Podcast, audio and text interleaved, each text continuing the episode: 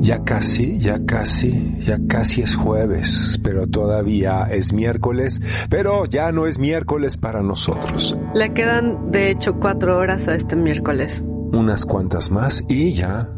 ¡Hey! Será jueves y ya no será tan problemático. ¿Qué es el jueves? El jueves es lo que viene después del miércoles. Sí, es una palabra fea. Tiene que ver con Mercurio, que era como el recadero de los dioses. Y el dios de la comunicación. Eh, Mercurio, necesito que vayas y le digas a Venus que... Tenía sus alas. En los tobillitos. Bueno, es que también Mercurio es, es la versión romana de Hermes. Yo tuve un amigo Hermes en la prepa muy guapo. Yo solo conocía a Hermes Trimegistro. Era un viejo conocido, digamos, ¿no? ¿Y a todo esto que hacemos aquí? Estamos quejándonos de que apenas es miércoles. No, porque nuestra invitada es Jessica Rodarte. Y Gabino. Sí, yo sé, falta Flores. Gabino Flores. Nuestros, nuestros invitados, pero no dije que fuera yo Gabino, sino que dije yo que era Jessica, ¿no? O sea, la palabra que se me quedó como retumbando dentro de la oquedad esta que tengo por Concéntrate, cabeza. Pollens, concéntrate. Apenas es miércoles, todavía nos quedan muchos días. Y acuérdate que siempre empezamos diciendo que tú eres Selva, yo soy Ricardo. Concentration Y for es the al Nation. revés, ¿verdad? Ajá, ya te estás haciendo bolas. León tiene la culpa. Pero estamos muy contentos de recibirles, Jessica Gavino. ¿Cómo están? Qué gusto tenerlos Muchas aquí. gracias por invitarnos. Perdón este momento de abstracción. Encantado de estar aquí con ustedes también. Muchas gracias por la invitación. Yo ¿Cómo? feliz, yo le di clases a Gavino hace como 10 años o más, tal vez, ¿no? Como 15, pero 12. Era un joven de pelo corto y yo también. Éramos jóvenes alguna vez. Bueno, Gabino creo que sigue siendo joven. Si lo, si Ya lo- no si lo- tanto. Mm, lo aparento quizá. es un tragaños. No, entonces. bueno, yo me acuerdo de él como un pequeño Yo también le di joven clases. imberbe. No, to- ya tenías barba. No, Daba- no tenía barba. Ah, ¿ves? Como un pequeño joven 20 imberbe. 20 años. Muy chiquito. Veintitantos, sí, como 22. Era joven, dolor de corazón o dolor de corazón, como dice la canción de Pat Benatar. Exactamente. pues qué emoción tenerles acá. Sí, yo le daba una, un curso bastante poco convencional de literatura, ¿no? Justamente. Estaba acordándome que conmigo imprimimos unos poemas con sellos, ¿te acuerdas? Que Sí. los transcri- hicimos como unos jeroglíficos. Sí, me acuerdo. Sí, yo por ahí tengo el tuyo, era y muy bueno. monograbados, no, ¿cómo se llaman? Ah, monotipias. Monotipias. Sí, es cierto, con, con su grupo hicimos monotipias. Ujú. Sí, De sí. hecho, eh, los primeros poemas que escribí, los escribí para un libro que hice en tu clase. Ah, ya ves, qué bien. Y también fue detonante Ricardo porque en su clase de literatura nos dijo a todos que estudiamos diseño que por favor de trabajo final no escribiéramos, porque no éramos escritores, Y diseñadores, y me lo tomé muy personal. Y entonces escribí mis sí primeras escribiste. 30 cuartillas seguidas. Además tú eras muy bueno, yo recuerdo, para, para eso que, el- que los estudiantes de diseño son muy malos, que es para redactar. sí, sí entiendo a Pollens, porque luego escribí, este, tanto ensayo, mal escrito, es doloroso para el cerebro y los ojos y el corazón. Y revisar, ¿no? 30 sí. trabajos seguidos. Ah, no, pues no queremos como, Parte de la no labor. queremos como desviar la conversación a el problema de leer y decir, esto está como demasiado bien escrito y luego como ponerlo en el Google y ver que viene de otro texto, por ejemplo. Que es puro plagio. Puro- ahora está muy penado el plagio en, las, plagio en las universidades, te expulsan de la comunidad académica. Ah, qué bien. Sí, y hay programas ya, que pasas el ensayo por un programa y te manda a todos los lugares de donde pudo haberse incluso eh, plagiado una idea, no solamente el Textual. texto textual, Mm. sí, igual, sino incluso parafraseado. Entonces si pones había una vez, ya estás, eh, Sí, la referencia se nos pierde. Bueno, eh, Jessica viene regresando, bueno, ya tiene eh, unas cuantas semanas en, en México, pero se fue de gira para presentar este libro que hizo eh, en conjunto con Gavino que se llama Tigre en Blanco. Vamos a ver si no se nos muere Selva mientras tanto. Apagué el micrófono para que nadie escuchara. ¿Cuántos planetas retrógrados hay hoy, por cierto? Sí, que nos dicen los astros polens, por eso, por eso Sí, todo no, nos ha sí. salido muy mal. Y mañana estará peor con tanto tráfico. Y León me regaña. Bueno, retomando, eh, Tigre en Blanco, aquí tenemos eh, finalmente, el miércoles pasado hicieron la presentación finalmente aquí en México. Sí, fue la segunda. La primera fue en Taller 65, en una galería muy linda en el centro de Tlalpan. Em, es un estudio de cerámica y también hacen cenas clandestinas y, y a veces eh, exposiciones. Y, Y así lo y- anuncian en el radio, cenas clandestinas en...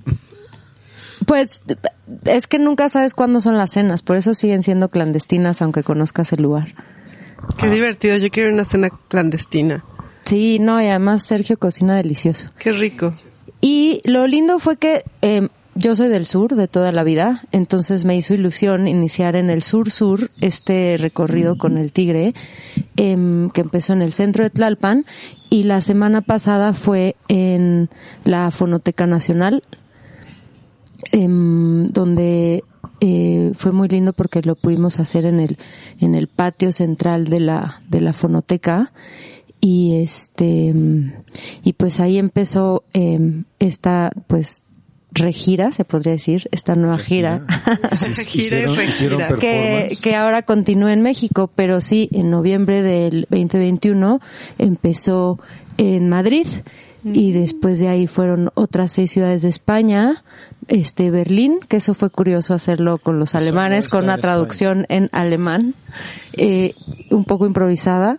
Y luego, este, Cuéntanos Londres. ¿Cómo fue eso? O sea, primero cuéntanos eh, cómo está España eh, ahora, dónde fuiste, cómo te recibieron. Pues la verdad es que a mí España siempre me ha tratado muy bien. Eh, mis primeros pininos eh, creativos y artísticos nacieron allá hace ya 15 años. Empecé con un grupo de música experimental que eh, se llamó Necorita. Ahora yo me quedé con ese apodo. Y y, fue muy muy lindo porque em, convivía con amigos eh, que tocaban instrumentos clásicos y en uno de estos juegos que hacíamos semanalmente un día nos llegó otro amigo y nos invitó a un festival para abrir a Esther Ferrer de Fluxus y a partir de ahí este Rosa Pérez de Radio Nacional de España eh, me empezó a invitar para viajar con hacía también visuales y tenía este grupo de música donde cantaba y, y pues ahí em- empezó como todo. Entonces España todo bien siempre conmigo me han abierto las puertas me han tratado muy bien he estado en escenarios que nunca imaginé con con artistas escritores este cantantes de todo tipo que tampoco nunca imaginé, entonces le debo mucho a España em, el poder em, pues dejarme abrir esta vena creativa. Entonces, eh, empezaste a trabajar en música experimental en España. Así y es. era un grupo, y ahora tú eres Necorita, ¿no? Ahora Así yo se soy. conoce en redes a, a Jessica Rodarte, ¿no? Oye, En- pero qué maravilla tu trayectoria, Jessica. O sea, si haces música, escribes y haces visuales. O sea, no hay límites para... Y performance, estaba escuchando. Sí, yo creo que em, no podría decir ni que soy música, ni que soy poeta, ni que soy nada. Realmente me gusta expresarme y, y mm, no lo practico de oficio. Este, pero de alguna manera la vida me ha dado estos regalos de que personas talentosas han confiado, han creído en mí, eh, inclu- in- inclusive en México también, y, y he podido como pues eh, sacar esto que llevo de alguna manera ahí paseando conmigo. Y este y por eso decidí justo em, abrir reabrir este ciclo porque llevaba mucho tiempo que no que no hacíamos eh, pues algo creativo Gaps ha sido mi, mi compañero en este viaje también ya desde hace casi 10 años. Hemos hecho cosas juntos. También tuvimos otro grupo, pero eso era de electropop. Eh, era, Qué divertido. era muy salvaje y fue como el adiós a la adolescencia, que nos duró hasta los 30. Pues ¿Hay videos en YouTube de esa banda? justo Sí, pero cuando, el cuando los videos todavía se veían muy mal y todo estaba muy mal. No, no agarramos como el buen tren de internet. Cuando YouTube Jessica había agarrado toda esta onda eh, performática en España, ¿no? De, eh, trabajando con músicos experimentales, poetas y todo, y nos conocimos en la playa. Y a partir de ese encuentro, ella regresaba tres semanas después a España y, y- y yo tenía una banda. Y, Yo me acuerdo una de cumbias. Sí, una de cumbias y, y una de rock en ese momento, pero nunca salimos del cuarto ensayo. Entonces llegó y nos dijo, pero ¿por qué no tocan en vivo? Y nosotros como, bueno, es que estamos ensayando porque queremos que salga muy... No, no, no, no, no, no tienen idea. Hay que tocar en vivo juntos. Y vamos a hacer un concierto en, dentro de tres semanas antes de que me vaya. Así es que consiguió, eh, no solo uno, hicimos como cinco fechas Oh, wow. se movió y consiguió los conciertos, hicimos las canciones y para menos de un mes ya teníamos una nueva banda que es esta de electro, Ay, qué maravilla. electropop y ya estábamos tocando. Luego ¿Y regresó cómo se llamó así electropop? Necorita y los Nuggets. Ah, tú eras parte de los Yo nuggets. era los Nuggets junto con Andrés y Cristian Tapia. Y entonces a partir de ese encuentro es que yo me doy cuenta que el drive que tiene Jess es como esto, ¿no? Súper extrovertido en escena y, y esta necesidad de, de comunicar y, y de sacarlos sin, sin tapujos, sin, sin límites, ¿no? Nosotros éramos muy cohibidos, a pesar de tener toda esta parte escénica de la cumbia, yo y de músicos y todo, siempre es difícil romper ese cascarón, ¿no? Y No, salir bueno. y, y- y- y ella lo tenía a flor de piel. Qué maravilla. Es como que eso se nos contagió y a partir de ese encuentro que tuvimos no hemos dejado de crear cosas. Primero música, luego hicimos el disco que, que viene con este, con este libro. Sí, y este- ahora el disco nació justo hace ocho años. Ah, mucho Entonces, antes un- que el libro. Por eso dices estabas esto que tenía guardado. Ah, Cinco. sí, estaba em- embarazada. Porque Sí, tienen un hijo de seis, ¿no? sí. Que se, ¿Cómo se llama? Luciano. Luciano. Saludos porque nos está escuchando. Eso espero. Sí, bueno, ese, ese disco lo grabamos con Jessica embarazada. Entonces es, es un disco súper emotivo que mm, especialmente hay una canción a mí que no importa cuándo la escuche, siempre me toca una fibra que me, que me emociona wow. muchísimo. La vamos a escuchar, productor. Perfecto. Este, mm, y bueno, a partir de ese disco, eh, el siguiente proceso creativo que tuvimos, bueno, nunca dejamos tocar, de no, tocar pero el juntos. siguiente proceso creativo fue Bandini, que fue este espacio, este, que el sueño ya era tener una casa para la poesía y que en un inicio yo imaginé que iban a ir cinco gatos y yo, pero afortunadamente llegaron más. Una casa para la poesía. Sí. Qué lindura. Y- Dos perros, ¿no? También. Exacto. Es que en Unas cuantas todo- lagartijas. Sí, ¿no? Empezamos como, Bandini empezó, nos gustaba la música, nos gustaba la poesía y nos gustaba las artes en general, pero sabíamos que no había un espacio para, en la ciudad para hacer todo lo que queríamos, o de menos era difícil encontrar esos espacios y, lo, y hacerlo.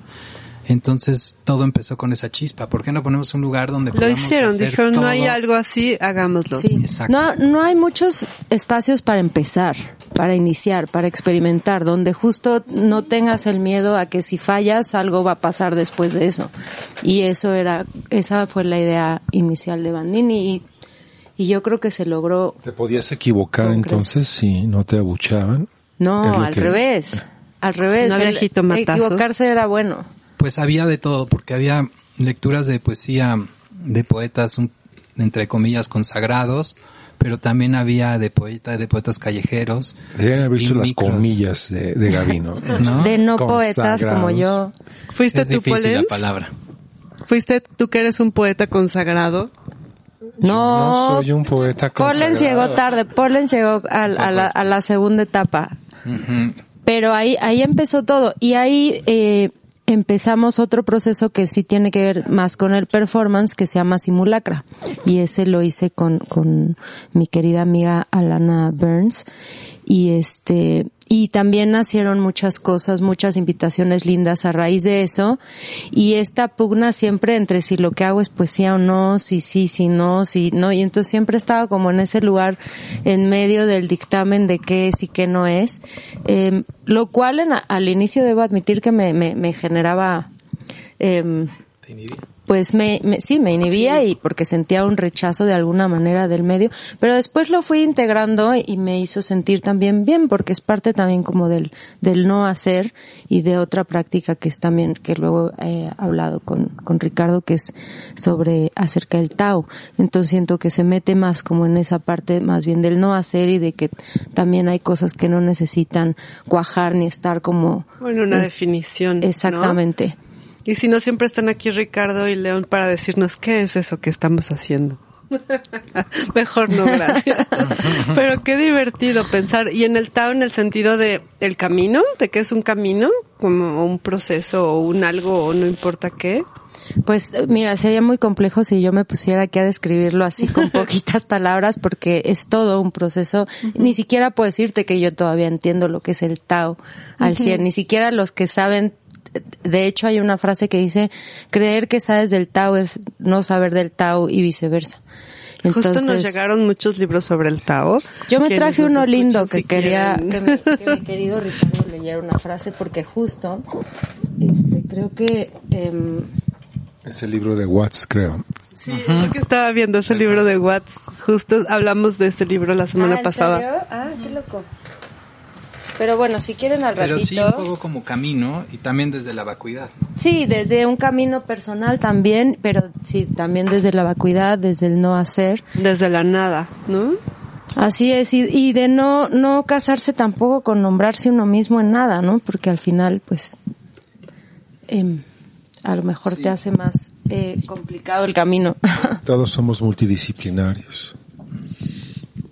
Tratamos de disciplinarnos en una cosa y no podemos y tratamos de disciplinarnos en otra y no podemos y en otra y entonces tenemos como búsquedas disciplinarias múltiples y por eso. No, y me encanta lo que decías hace rato de esta música se grabó hace ocho años y desde entonces tengo co- conmigo esto que es el tigre blanco, que es como si tuvieras algo siempre contigo y de repente toma forma, que es la forma de un tigre, que es un tigre blanco donde está además esta, esta imagen del tigre blanco también tiene que ver con la nada, el vacío, lo que no es, ¿no?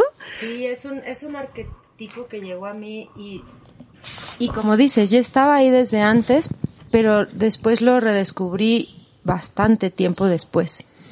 Y luego lo bonito es que cuando descubres un arquetipo, de repente se te van revelando en varias otras formas.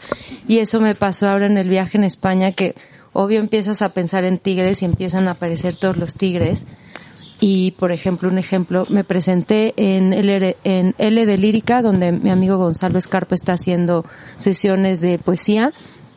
Y me invitó, entonces yo iba igual que hoy un poquito tarde y, y, y ya así entre que era arriba o abajo es en, en el área donde están los juguetes y ahí tienen una sala muy linda y llego y un tigre de Lego así gigante, Ay, ¿no? qué maravilla. O luego en Salamanca lo mismo, o sea, ya rumbo a la estación de autobuses, un tigre como abandonado en un lugar muy extraño, en una cafetería blanco.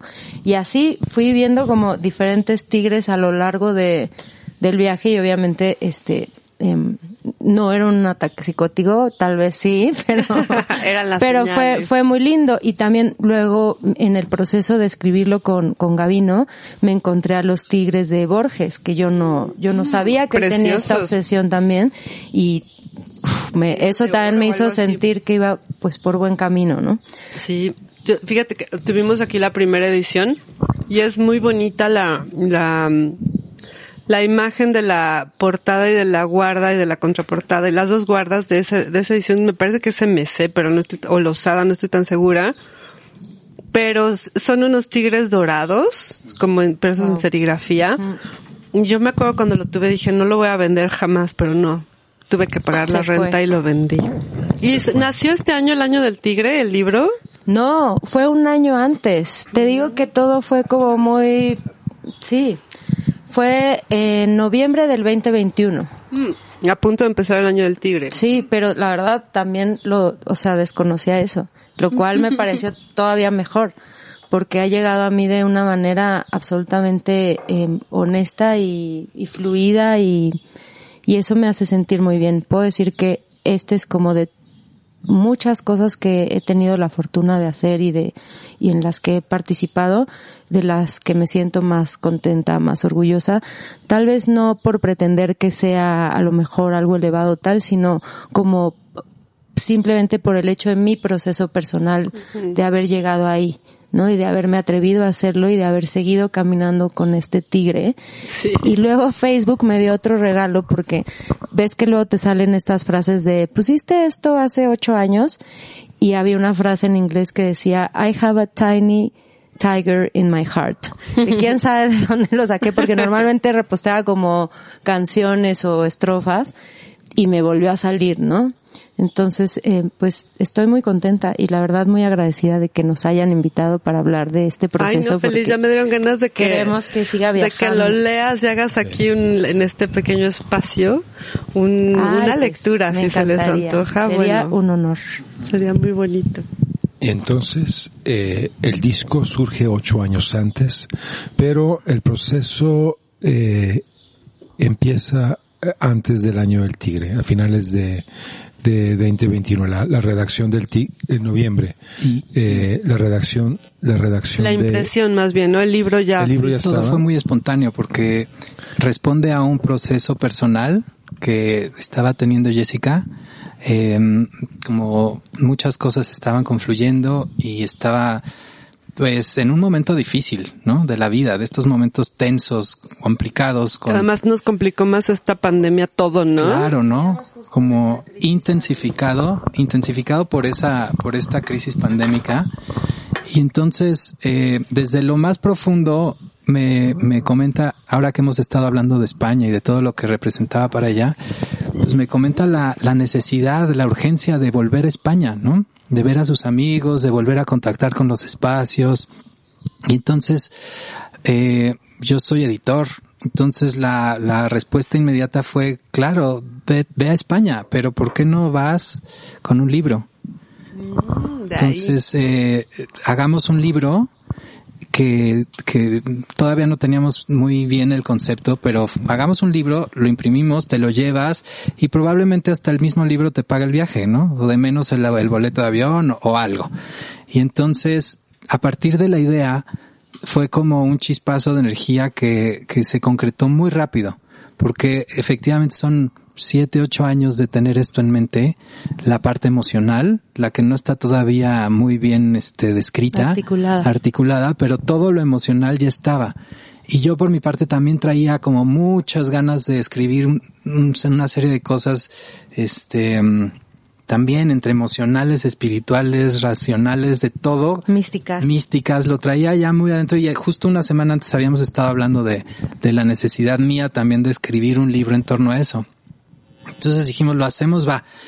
Y pues fue en cuestión de semanas de que decidimos hacerlo. bajaron los dibujos, llegó el... Ajá. Llegó primero el título. ¿Cómo llega el título? Despierto y digo, se va a llamar Tigre en Blanco. así.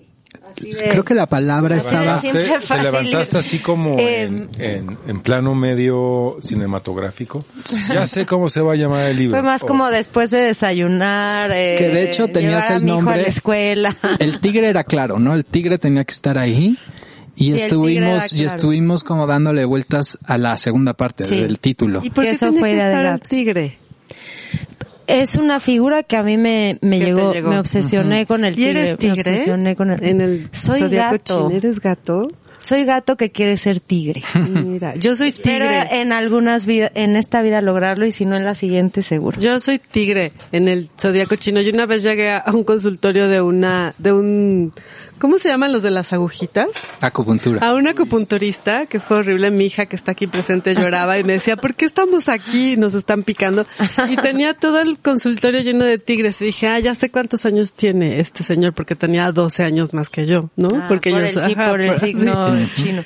Pero, pero sí, sí, es este un buen, es un, me encantan los tigres. Bueno, y se acaba de morir Eduardo Lizalde.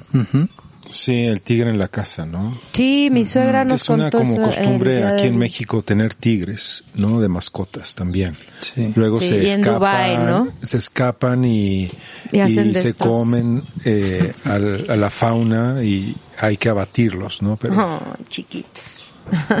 pero sí es como, como parte de, de, de, del cotidiano, ¿no? Sí. En casa de Menganito tenían tres tigres que este, Y luego el, lo blanco. a pasear. Lo blanco fue también muy curioso porque estábamos finalmente, este, de todos los tigres, eh, Estábamos eligiendo. Quizá el único, o sea, uno de los más eh, vistosos por su eh, diferencia, ¿no? Es el blanco. Y, y no queríamos que fuera nada más un adjetivo, no nada más es un tigre blanco, ¿no? Nos gustó mucho más la, la, la vacuidad, ¿no? La, la parte de lo que hablamos más del Tao, que está en blanco, ¿no? Entonces el tigre mismo está en blanco. Y por ahí también tenemos el, un poema que dice, somos tigres blancos en un Perdidos en un mundo de bengalas. bengalas. Entonces, las bengalas como luces, pero también el tigre de bengalas, y al final somos como estos bichos raros que estamos metidos en todo este mundo que... Que más bien los tigres de Bengala son naranjas, ¿no? Ajá.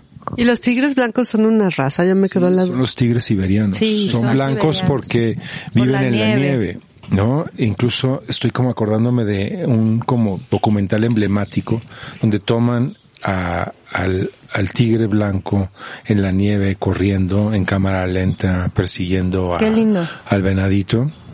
¿Se lo come? Eventualmente, sí. Eso hacen los tigres, comerse los venaditos.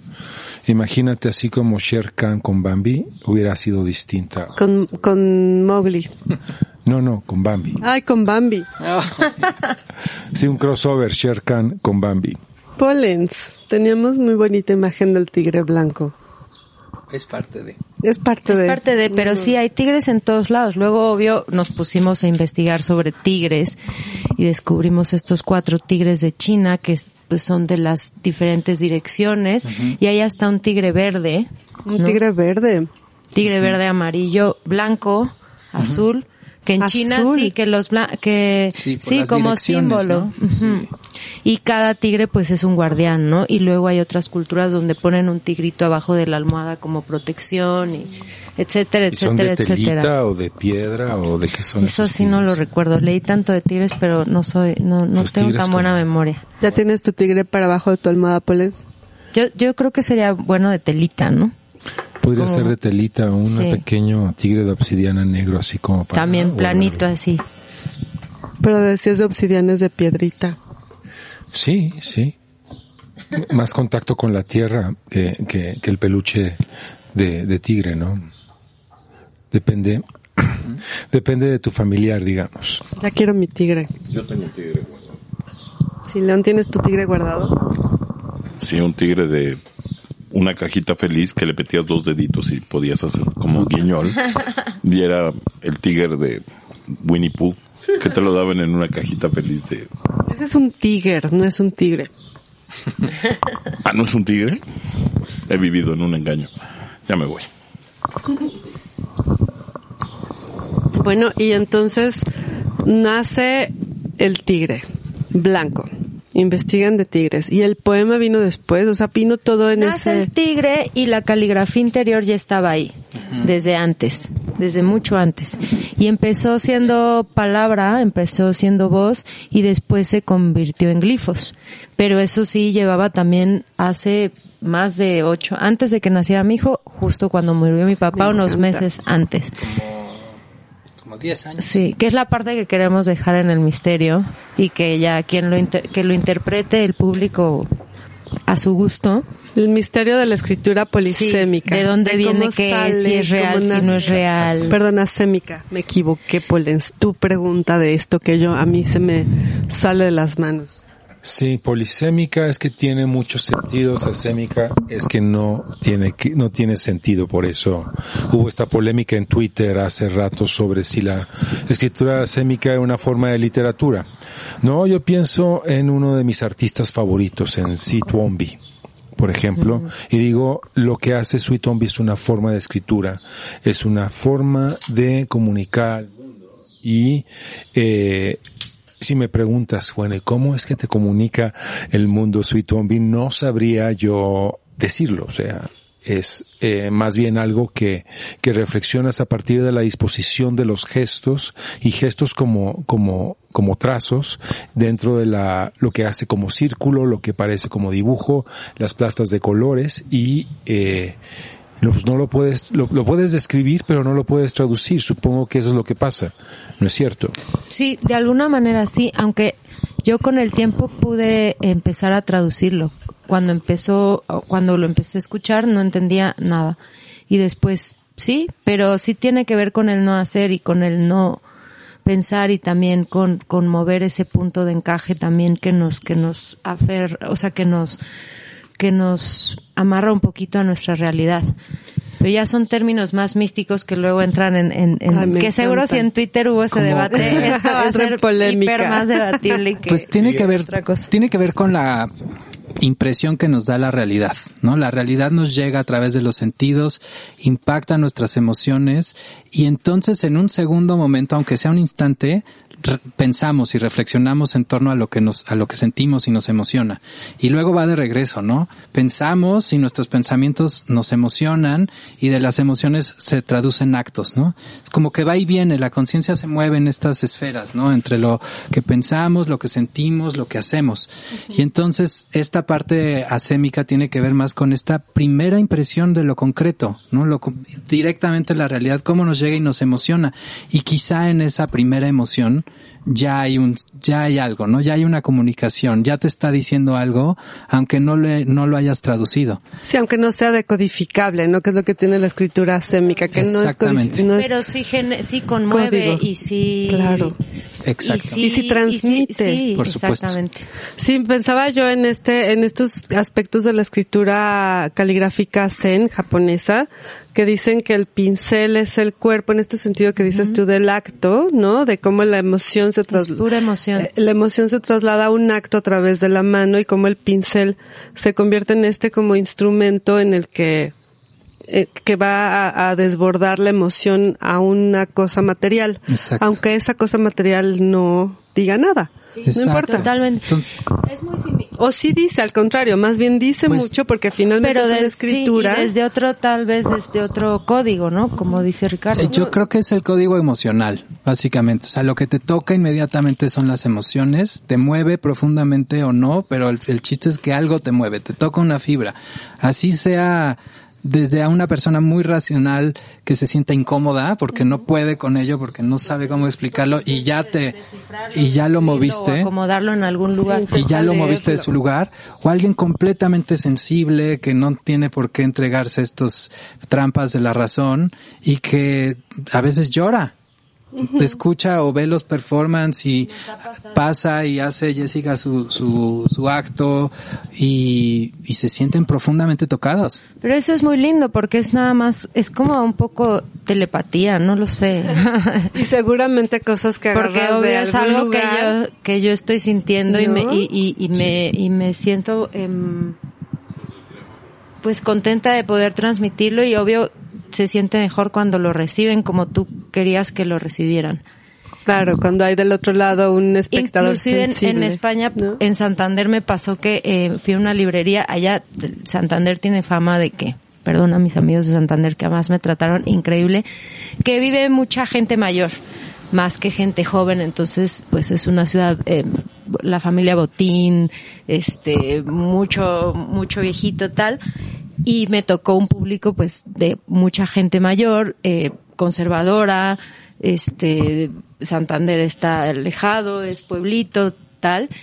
Y, y cuando empecé dije, hijo, a ver cómo lo reciben ellos, porque sí es un público que, al- pues, que no, no, normalmente no, no suele ir a este tipo de encuentros.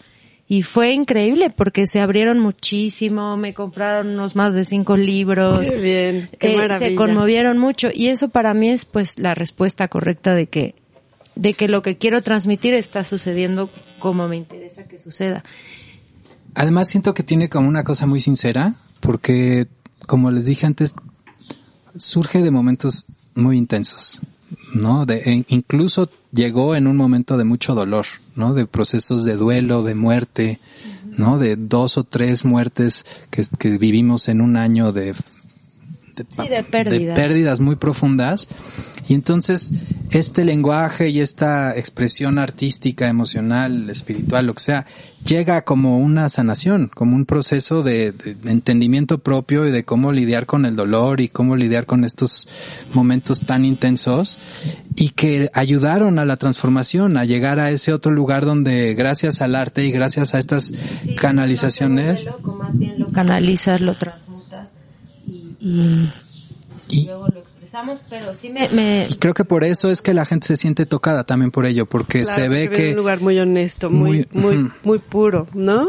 Sí, Y y, de una la- transformación personal que Sí. se puede, habiéndola vivido, se puede recrear, ¿no? Se puede llevar a estos performances donde uno vuelve a, a ese lugar donde, donde, ¿qué, cuál fue el proceso de transformación personal, eh, sin tratar de explicarlo, pero que entras al escenario, te emocionas, te transformas Qué bonito. y ¡fum! Ese es el empujón que necesita la gente para sentirse conmovida con tu acto. Qué bonito.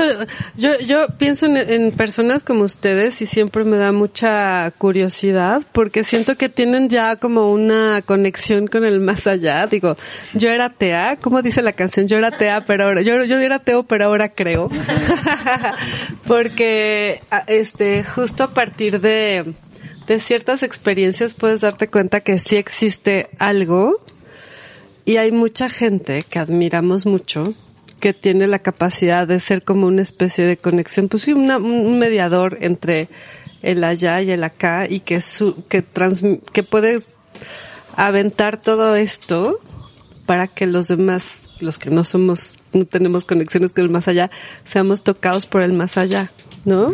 Yo creo que eh, justo eh, ahora que preguntaban si Gabino me había acompañado, eh, él se quedó aquí honorablemente a cuidar a nuestro a nuestro querido hijito, Eh, pero mi amigo Gonzalo Escarpa eh, estuvo en parte de la gira conmigo leyendo en, en este en pues eh, leyendo la traducción de los poemas y hospedándome en su en su casa y bueno siendo más que generoso conmigo.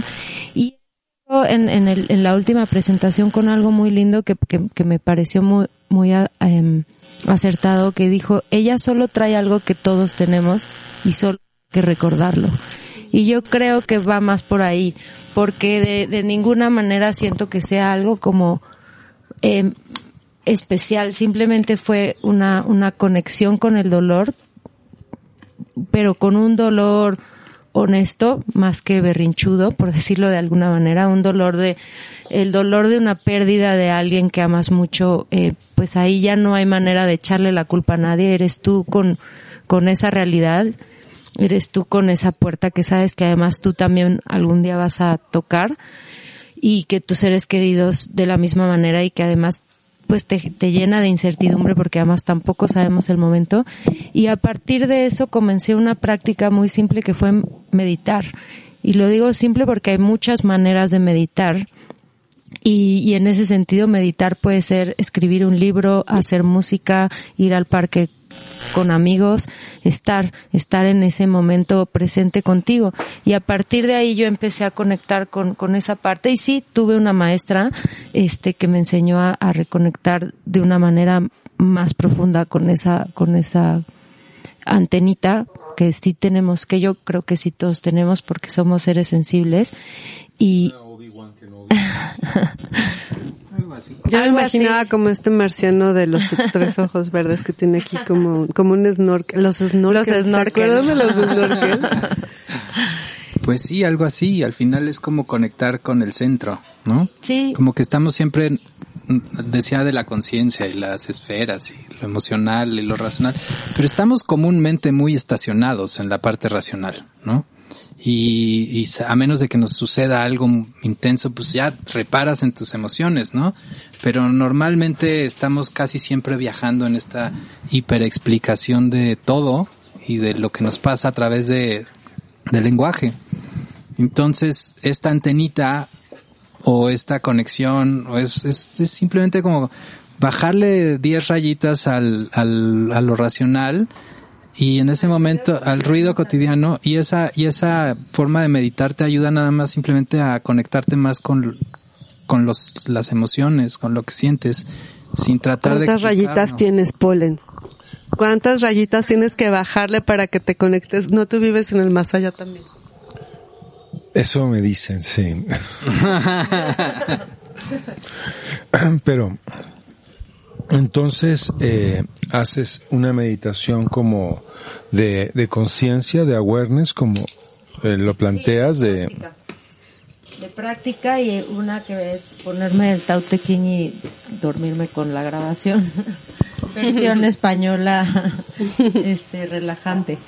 Bueno, ¿y cómo llegan a la escritura entonces de la poesía que sí es codificable? De bueno, que sí es código y es decodificable. Cuan- em, los glifos, después de que logré entenderlos, los bajé, o sea, bajé los conceptos y el poeta, que es Gavino, los tradujo en poesía y les dio forma.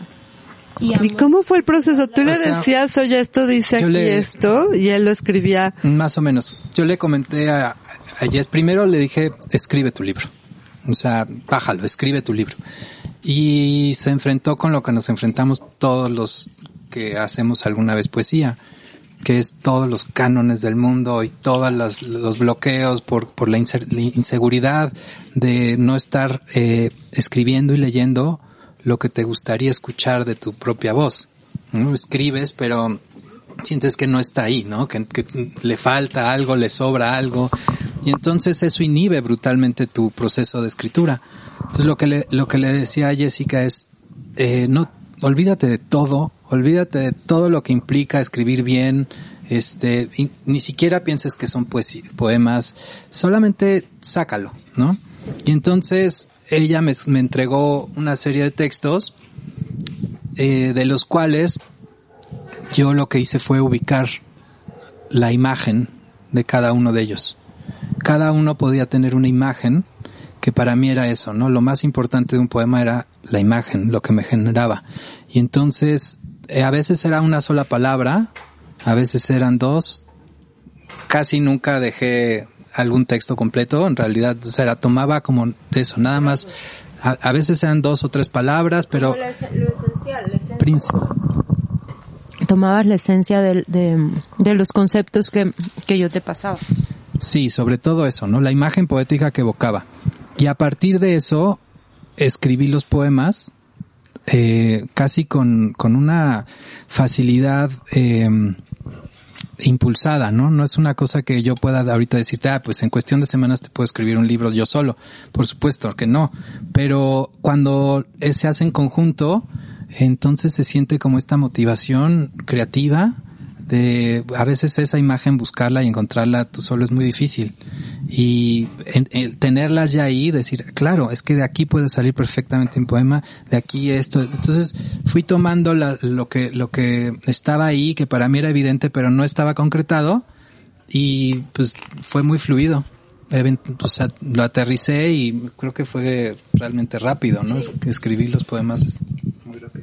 Y, y también, digo, siempre está eh, como estas plumas con las que uno se compara y ahí se te cae todo el universo. No, eso no y eso ya así. es como, ¿no? Lo más duro que uno puede hacerse a, a, em, a uno mismo, valga la, la redundancia. Plumas, estamos hablando de pájaros. De pájaros y de, y de poetas y Y de y de, Estolas de pluma. y de pistolas. ¿Cuáles son, ¿Cuáles son tus poetas? ¿Cuáles son tus referencias líricas o épicas, digamos? ¿Es el Valmiki, por ejemplo? Pues yo soy muy clásica, la verdad. En el fondo soy muy clasi- clasiquilla. Me gusta Emily Dickinson, Lorca. Em, la verdad, siempre que me hacen esa pregunta, todos desaparecen de mi mente porque no tengo un favorito y me pasa lo mismo con las pelis. Tengo influencia como de, soy igual muy melómana, pero no soy de biblioteca. Me quedo como con ciertas cosas, ciertas frases, ciertos días, ciertos momentos, ciertos títulos, ciertos poemas, a lo mejor ciertos finales. Y de ahí voy construyendo mi propio imaginario también. Yo te podría decir que a mí me gusta mucho Juarros. Ay, me encanta Juan Ross. ¿Te A mí- gusta Juan Ross Pollens? Sí, por supuesto. Pensé que, pensé que ibas a decir algo malo ahora de Juan Ross. Y No, de Roberto Juarros no. no, no se puede. No se puede. Sí. claro que se puede. Ahora sí ya lo No, picoteamos. pero, pero es bueno. Pues lo que me encanta es que sí hay como una eh, concreción de la verdad. No, no quiere pintar. Ahí ya me perdiste. No hay verdad en la poesía, querido, pero bueno. No hay verdad, punto. Probablemente no verdad, pero sí realidad. O sea, lo que toma es la realidad y te, y te atraviesa sin, sin ningún tipo de rebaba. Justo esa verdad que es inasible, pero que sabes que es verdad. Y además que es con, con, con, con lenguaje llano y simple, ¿no? A Eso. Sí, porque raya en lo filosófico, ¿no? Pues sí, tiene como cierto sonsonete, cierta caída, ¿no? Además, se supone que es como agua, que va como cayendo los sentidos de una manera u otra. Y también tiene este, pues como este proceso de que o escalas o bajas en su poesía vertical, ¿no? Esa Y línea si, muy clara. si tienes curiosidad, aquí en Antonia hay ejemplares de la poesía de Roberto Juárez. Eh, Selva me dice que por favor no esté yo diciendo eso. No hay ninguno. No hay ninguno. Ojalá tuviéramos. Tenemos, pero en casa. Sí. Está como la edición esta que hizo, eh, ¿es cátedra o no? Es la otra. Pero- no, es la que, de formato negro. Ah, sí, visor. Visor. Visor hizo. Esa. Juarros, Emily Dickinson, prácticamente su obra, su obra no fue publicada en vida, es como muy actual la manera en la que escribe, es como muy, sí, eh, yo creo que, que pues los gringos que les gusta quemar gente en, en, en estacas la hubieran quemado si, si hubieran podido leer uno que otro poema, ¿no? Por ejemplo, sí. Seguro. Borges era fan de, de Emily Ah, no Dickinson. sabía. ¿Ves? Otra cosa en común con Y- mi queridito. Bueno, Lorca, o sea, Dickinson fue larga y callada, o sea, fue como un proceso íntimo. Creo que los poemas salieron eh, un siglo después o algo, ¿no? No, es- estoy yo improvisando, pero no, no fue algo que apareciese de pronto, sino que estaba guardado y dijeron esta señora qué hace, ¿no? Y bueno, Lorca, pues Lorca fue como una antorcha, ¿no? Se prendió él solo, así como, como monje, como estos monjes que protestan, se encendió y ahí quedó, pero justo estaba yo remedando a Lorca ahora que escribí mi poema sobre mis uñas verdes que me pintaron aquí en Antonia hace un par de días. Se te ven muy bien, ven muy verde bien. chiclamino. Gracias, gracias. Oigan, pues yo creo que llegó el momento de que leamos un poema o nos vamos a música. Vamos a oír una de las canciones que Del, llevan- del libro. Sí, sí, ya las tiene aquí listas Eric, nuestro productor. O El tigre en blanco. Pues el tigre en blanco, pero voy a llorar. Vamos a empezar con, con eh, una de las rolitas que viene en el libro, Ok. que se llama Tigre en blanco.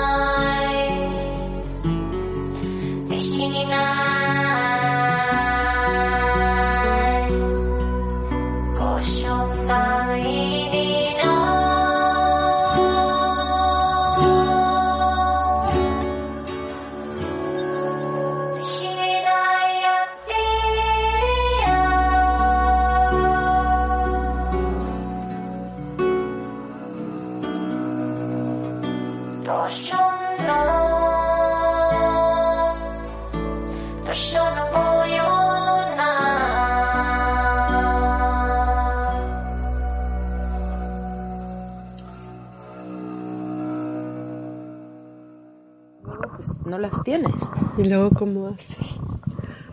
Hermosísima la pieza, hermosísima. muchas gracias. Estábamos a meternos a la pieza, que Gabino sí estaba, eh, Yo siempre lloro. Es muy linda. que es muy bonita, muy hermosa. Y, y nos contabas fuera del aire, Jessica, sobre este lenguaje también. Cuéntanos más. Em, real- siempre me cuesta trabajo hablar sobre, sobre el lenguaje, entonces voy a pasar la, eh, la palabra a Gabino porque él es más bueno con las palabras que yo. Yo soy buena con las no palabras y este, y soy más como de presencia, me gusta trabajar la presencia y, y por eso em, eh, me gusta hacerlo y que, y que, y que la gente lo viva para que también tomen sus propias decisiones de qué es o qué no es. Em, Tiene que ver con lo que hablábamos de la antenita y con estar conectados, pero sobre todo con quitar los filtros de mm, lo que implica esta inhibición de no poderte expresar si no sabes qué quieres decir, ¿no? No, no poder sacarlo si no tienes la herramienta o el, ¿no? el lenguaje para hacerlo. Sin embargo, todos necesitamos expresarnos y todos traemos tantas cosas adentro y a veces esos filtros o esos bloqueos nos terminan por apagar, ¿no? Nuestros procesos creativos. Entonces, lo que es este fenómeno, que es casi eso, es un fenómeno, lo que sucede, es como si quitaras completamente todos esos filtros, todos los bloqueos, te conectaras con el centro de tu ser y solito empezar a hablar, a Ay, qué fluir. bonito que tengan ese don. Yo creo que eso que tienen es lo que muchísima gente va en la vida buscándolo sin encontrarlo. ¿No? Polens, ¿tú lo encontraste? No lo sé. Sí lo encontraste, Polens. Ahí lo tienes, no te hagas, no me decepciones. Ok, ok, pero no. Y bueno, hablando sobre no, no entender y no saber, no, eso tiene que ver justamente, eh, no con tigre, sino con el Tao, ¿no? Aquel que Así no entiende es el que entiende el Tao. Exacto. ¿Por qué lo entiende? Porque no puede decirlo, porque el Tao no puede ser, ser dicho. nombrado. Ser Exactamente. nombrado, sí. Ay, me encanta Ser lo- hablar contigo de esto. lo decimos de una manera u otra. Sí, bueno, eh, eh, eh, Lao Tse me ha acompañado gran parte de mi vida. Creo que entre el, el libro de las mutaciones y, y el Tao, y el Tao Te Ching habría que pensarlo. Sí. ¿Con cuál me quedo? ¿No? Está El- difícil. El, el, el Ji Xing te sirve como para Oráculo. leerle, leerle la, la suerte a otras personas, ¿no? Un poco. Pero eh, el Tao Te Ching es como eh, riguroso, ¿no? Sí. Árido, contundente, Sí. de una manera u otra. Eh, Jessica quería que yo leyera un pequeño, un pequeño fragmento. Sí. Si me preguntas de mi libro favorito, mi mejor amigo es el Tao Te King, sin duda. Y hay muchos buenos amigos en la literatura, o sea, muchos buenos libros que me han acompañado. En el siglo IV, Chuang Tzu escribió, por tanto, quienes dicen poseer el bien sin su correlativo, el mal, o un buen gobierno sin su correlativo, un mal gobierno, no comprenden los grandes principios del universo ni la naturaleza de toda la creación. Es lo mismo que hablar de la existencia del cielo sin hablar de la tierra, o del principio negativo sin el positivo, lo que resulta claramente imposible. Sin embargo, la gente continúa discutiendo esto sin parar. Dichas personas deben ser necias o pícaras. Y se ríe Chuan Tzu por lo bajo.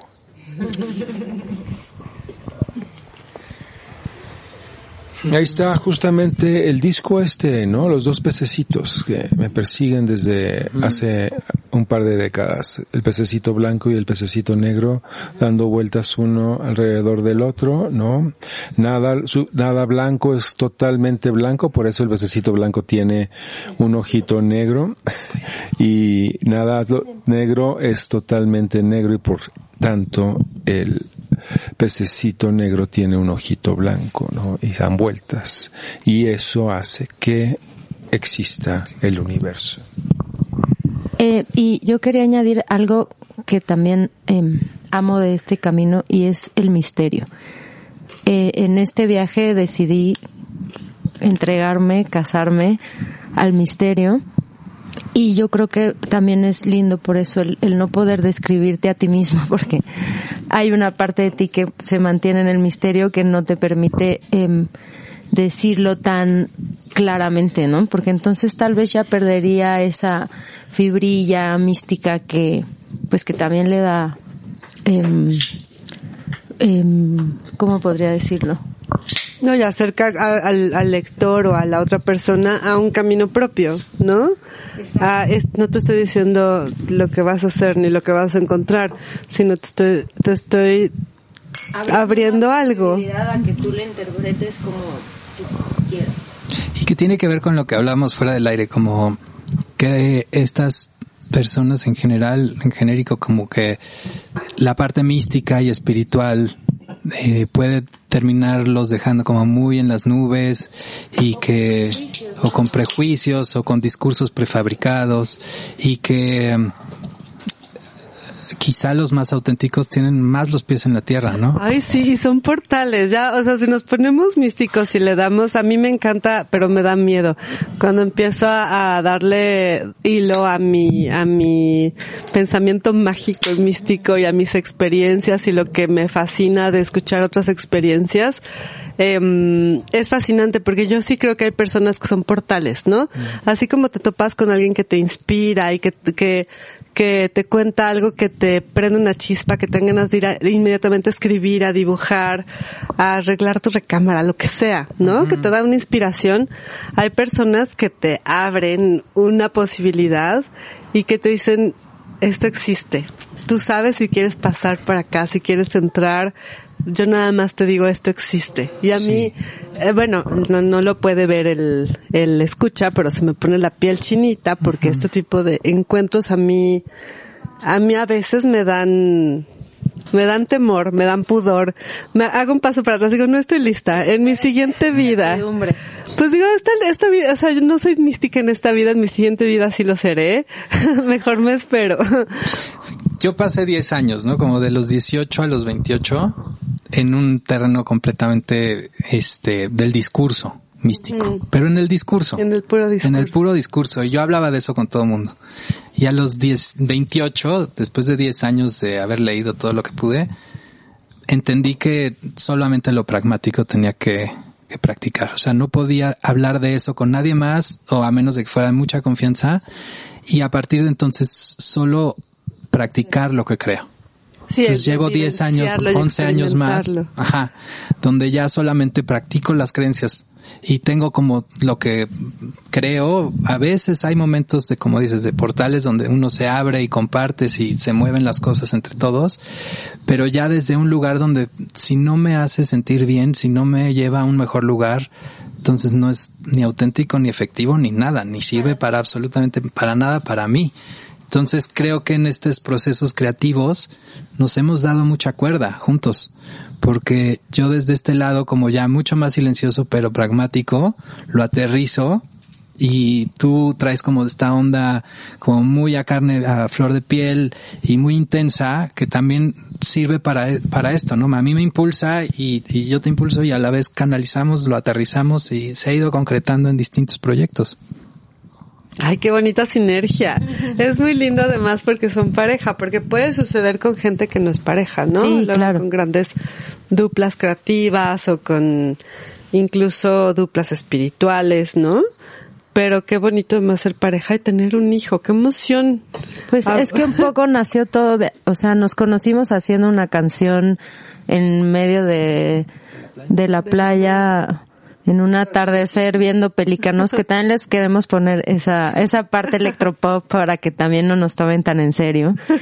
Este, y, y sí, como, como dice Ricardo, yo también creo que es ese puntito siempre que te, que está en una cosa y en otra, no es para nada una búsqueda ni de perfección, ni de superioridad, ni de sentirse más alineado, porque eso también te tumba de, Claro, el del, ego, del ¿no? mismo camino, ¿no? Sino más bien de expresarse, de expresarse. Y, y este libro pues es un es un abrazo. Para mí fue un peregrinaje como que la misma experiencia de, de ya solo llegar al aeropuerto con 200 libros cargando en 200 tu tigres mano, blancos, con ¿verdad? mi peso de 45 kilos por la vida. No, sí, llevar ya es toda una es una así como de procesión pero con libros. Este y, y reconectar también con estas cosas que la verdad es que España también se presta mucho para estas este tipo de mística. Este yo tuve la fortuna de, de colaborar con con con Mecorita que éramos tres en ese entonces este en un cementerio de arte que hay en un pueblo que se llama Morille que está a unas horas de Salamanca em, de un artista, un performer que se llama Domingo Sánchez Blanco y él enterró un Pontiac, fue la primera pieza que enterró y después invitaba a artistas a, A enterrar, a enterrar ¿verdad? piezas. Y me tocó este Esther Ferrer enterró algo que no me acuerdo que porque yo no estuve en la procesión de ella. Pero eh, todos vamos como procesión de pueblo caminando hasta con tractores y hasta el cementerio.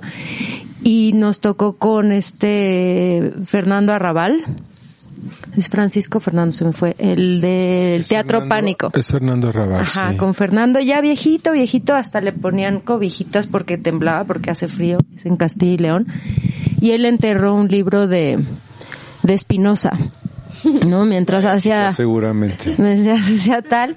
Y luego pidió que, este, nosotros íbamos tocando como en plan velorio detrás de él en la procesión y luego pidió que ocho poetas lo cargaran entrando a la ciudad de, de Salamanca y fue brutal porque pues es una ciudad donde llegó Franco luego luego donde el Papa donde tal este Aníbal con sus elefantes pero también Santa Sí, Teresa pero también San Juan ah la también puedo decir que Santa Teresa es de mis poetas favoritas Santa Teresa de Ávila, sí. Sí. Y este, y entonces to- se puso en la catedral, en la mayor, con los ocho poetas di- pidiendo que le abrieran las puertas a la poesía, ¿no? Qué gran Entonces fue así como de, uff, mientras la gente caminaba, ¿no? En un día normal. Y después de haber enterrado un libro bajo la tierra, Sí. la ética de Spinoza. Maravilloso. Hoy que, Sí. Yo soy más como de Góngora y de Quevedo, digamos. Sí, Góngora también me que de Santa Teresa, vivo sin vivir en mí, tan larga vida espero que muero porque no muero. A mí siempre me gustó Santa Teresa por, A mí me encanta. por este, bueno, por muchas haber sido cantante de ranchero. En- Polens, no, no. Óyela, óyela. a mí me, a mí me dónde- encontró. Santa Teresa en esta biblioteca que tienen también muy bonita en la Casa de las Conchas. Em, porque llegué y no tenía amigos, entonces pues lo primero que hice fue ir a, fue, bueno, de las primeras cosas, fue ir a la biblioteca y tenía este juego de tocar los libros y el que me vibrara pues lo jalaba. Libromancia. Y se me apareció este de Santa Teresa, que además pues fue curioso porque es de ahí al ladito. Y era un libro muy chiquito que no eran poemas, sino más bien su peregrinaje de ella con ocho monjas levantando templos este por Castilla León. Entonces eh, estaba Qué maravilla. me pareció muy sorprendente. Desmantelaban, o sea, los levantaban. Pues le- los guardaban. levantaban, los montaban, este, no sé, pero pues en teoría cargaban hasta piedras y se veía una labor ardua.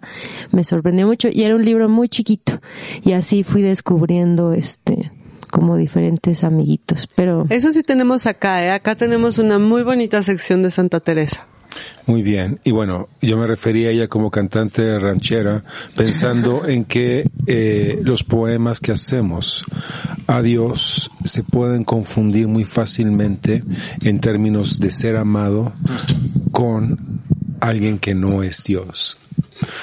O lo es por algunos breves instantes, digamos. Pero es otro amor, Polens. Así el de las rancheras es de, pues sí, sufro, ¿verdad? Sufro, sufro, sufro. Santa Teresa sufría muchísimo. Eh, Por la ausencia de eh, el rayo de lo divino. Sí. Sin embargo, creo que lo- la tocaban todo el tiempo.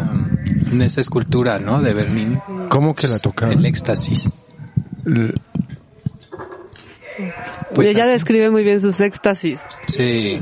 Ah, pero, o sea, Bueno, y esta estaba luz la tocaba, o sea, también. estaba como, entraba, entraba en trance y flotaba, ¿no? Y Sí, levitaba. levitaba. Totalmente, estaba rechiflada también.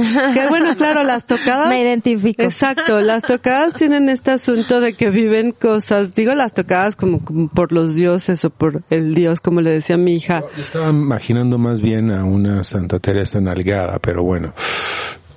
Ah, toqueteada, tú dices. No, Polens. Hablamos del toque divino, del toque del más allá. Sí, sí, sí, sí han sido las locas, las brujas, las, ¿no? Las quemadas, las señaladas, las chifladas. Y este, particularmente las mujeres. Sí, totalmente. Sí. Y, Muy fácilmente estos procesos en otra época. Que muy fácilmente estos procesos de los que estamos hablando en otra época nos hubieran tildado cuidado de, porque de llega la locos, Inquisición ahora aquí Antonio Sola. ¿eh? brote psiquiátrico, ¿no? O sea, porque Lo hacemos por tu bien, Santa Teresa. Yo creo que hay que leer un poema de Tigre en Blanco. ¿Quién dice yo? Dejamos que pase el poema callejero eh, de México por excelencia, el de los tamales, que ya es un poema de la ciudad. Es una señal. Ahí va el tigre.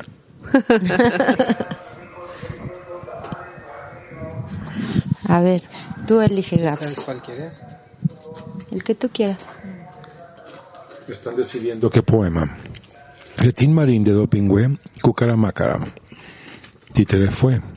Cabe decir que en la presentación, que espero que haya más, este, suena el viento de Siberia de fondo, que eso es lindo también, y Gabino toca la, la guitarra. Pensé que ibas a decir la mandolina. Yo ya quiero aquí una lectura. Hay que hacer una lectura. Ah, yo feliz, felices. Nos Me va a encantar verles este en acción porque además pues es un libro de acción, ¿no? Sí, Es totalmente. un libro con mucha acción. Mira, se cayó un tigrito de mi amiga Mariana Magdaleno.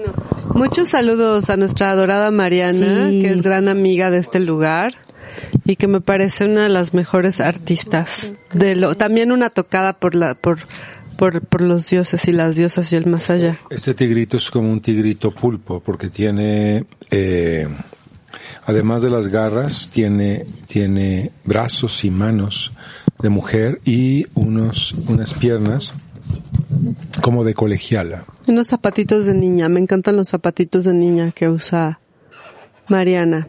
Un besito a Mariana. Que también sacó Mariana. su, este libro de fabudélicas que, Sí. que ilustró que está muy Ese bien. lo diseñé yo. Ay, wow. Iba a salir con el sello de ediciones Acapulco, pero al final ya no. Y este, y, y trabajé con ella todo el año Ah, pasado. qué lindo. Está hermo- Me dejó así un regalazo. Me dijo, te dejé un Guau. regalo. Y así de, sí, es un regalazo. Mega y fíjate regalazo. que, que para mí ese libro fue diseñar ese libro y todo lo que sucedió en medio del proceso de diseñar, hacer, conceptualizar todo el libro, fue mm, para mí un acercamiento aún más allá. O sea, sí fue algo para mí místico, mágico. Todo lo, lo- lo- el proceso, lo que sucedió en medio, antes, después, porque no llevó ya el sello de ediciones Acapulco, que es nuestra editorial. Todo eso fueron así como los tigres que tú veías. Ese para mí fue un año que le dediqué solo a ese libro. Estar encontrando señales y señales y viendo y conexiones y ver a Mariana también como sí, una está lleno de símbolos. está lleno de símbolos, el trabajo con el autor, Spooky. Fue, fue, fue algo importante Está en mi bellísimo vida. ese libro, Sí. bellísimo. Muchas El autor felicidades. se llama Spooky. Así es. Así nació y así le pusieron y así le, le gusta que le llamen. Porque hay gente a la que no le gusta su nombre. O sea, yo puedo decir, me llamo Selva, pero dime Silvia. Eso le pasó a mi mamá, ¿eh? Se llamaba Silvia, pero decía, "Dí- díganme Selva. Ah, es que Selva es bellísimo. Y entonces te puso a ti Selva y tú des- decías que querías que te dijeran Silvia. Yo le decía a mi mamá, me hubieras puesto un nombre más sencillo. Yo me quería llamar Margarita. Por el poema de, de Darío, dices. Me imagino que sí, me imagino que sí, porque mi abuelito tenía muchas margaritas y me- se me hacían algo muy simple. Decía, porque selva? Y me imaginaba yo que tenía animales y cosas adentro de mí. O sea, las margaritas son blancas y simples, están ahí en una maceta y tienen un gran poema. Sí, sin duda. Las selvas también, como que hay largos poemas sobre selvas. Hay muchos. Le puse a mi hija Greta que por, en parte porque significa margarita. Greta, Margareta, M- Margreta, Greta, sí, justamente. Y bueno, el poema de Dante empieza eh, a la mitad de mi vida. Me metí en una selva oscura cuando. Increíble. Y entonces La selva selvaje. se fue de paseo con el poeta muerto este romano. Uy, sí, da Sí, para hay mucho. algo del Da para mucho. ¿no? Con la selva. Ah, bueno, Lezama Lima es uno de los poetas más grandes en lengua española. Bueno, perdón por mi entusiasmo. ok. Pero venga el tigre. Io no toi okushinina. Ka no toto yo no ku. Pa i eni okunine. Tai shi ko toto yo no kani ni hiku tani ni u. Ayo no kutu oyini ni enu. Daishi.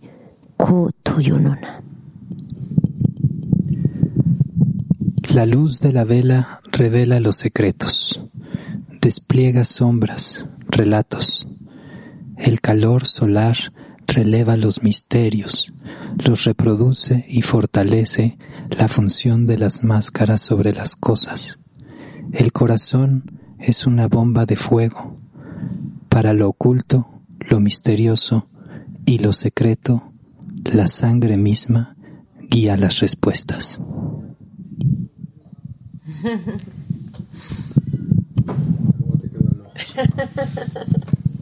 Todavía no sé. ¿Podemos poner otra canción mientras tanto?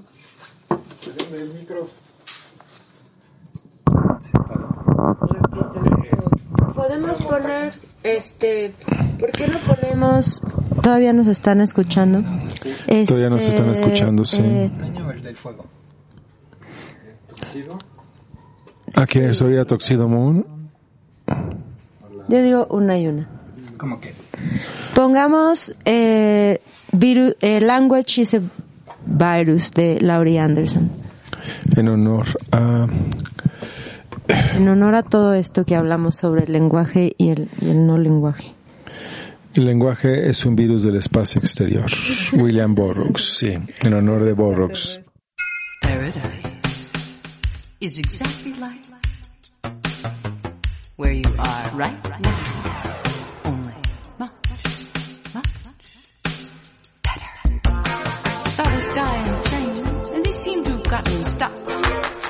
Of those abstract jumpsuits.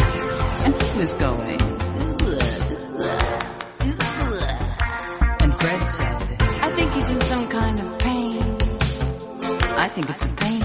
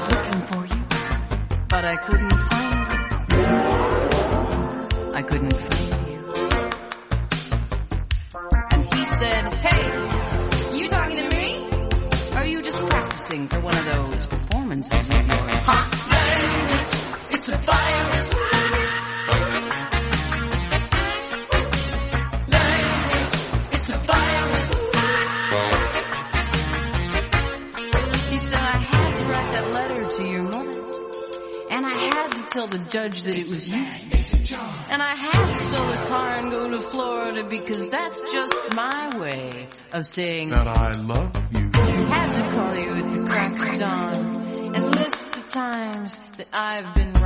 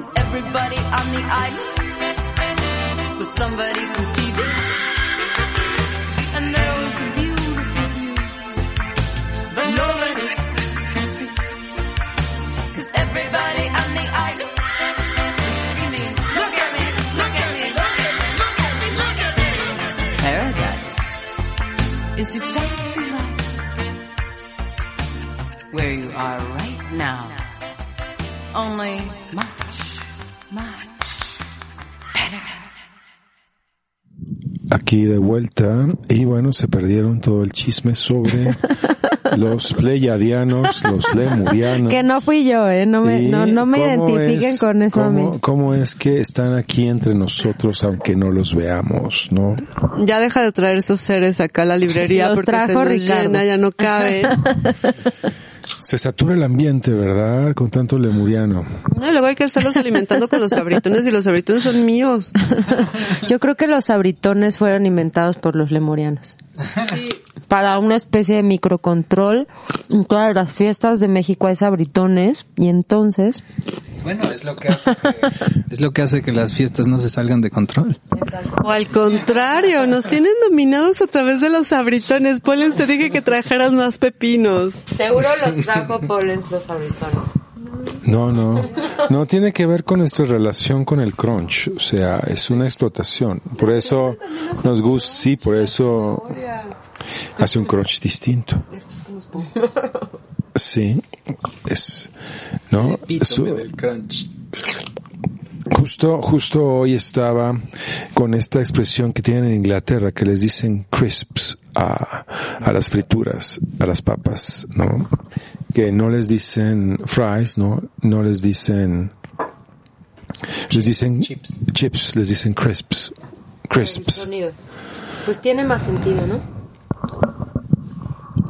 ¿No? No lo sé, no sé si tenga sentido o no, es algo que hacen ellos. Es un poco, ah, siguiendo con el lenguaje, el lenguaje es una convención también, ¿no? Y puedes decir, ¿por qué le, eh, por qué le dicen crisps en lugar de chips o, no? Porque las papas, nosotros le decimos papas, pero pues es la papa, eh, la papa a papa, la, rebanas y la fríes y sigue siendo papa, ¿no? Le sigues diciendo las papas, ¿no? Entonces, si traes un, si traes un saco de papas, te dicen, estas no son las papas que te pedí. Tú, tú me dijiste papas. Ese problema no lo tienen los ingleses que dice, could you, you bring a bag of crisps? O tendrían que decirte papas. Cuando te decimos papas son las que están en, en, en las tiendas, sí. Las fritas, las delgaditas, las crujientes. ¿Qué tipo de papas? ¿Qué tipo de papas? ¿Papas o no papas? Pa- no papas porque quedas empapado. No creo.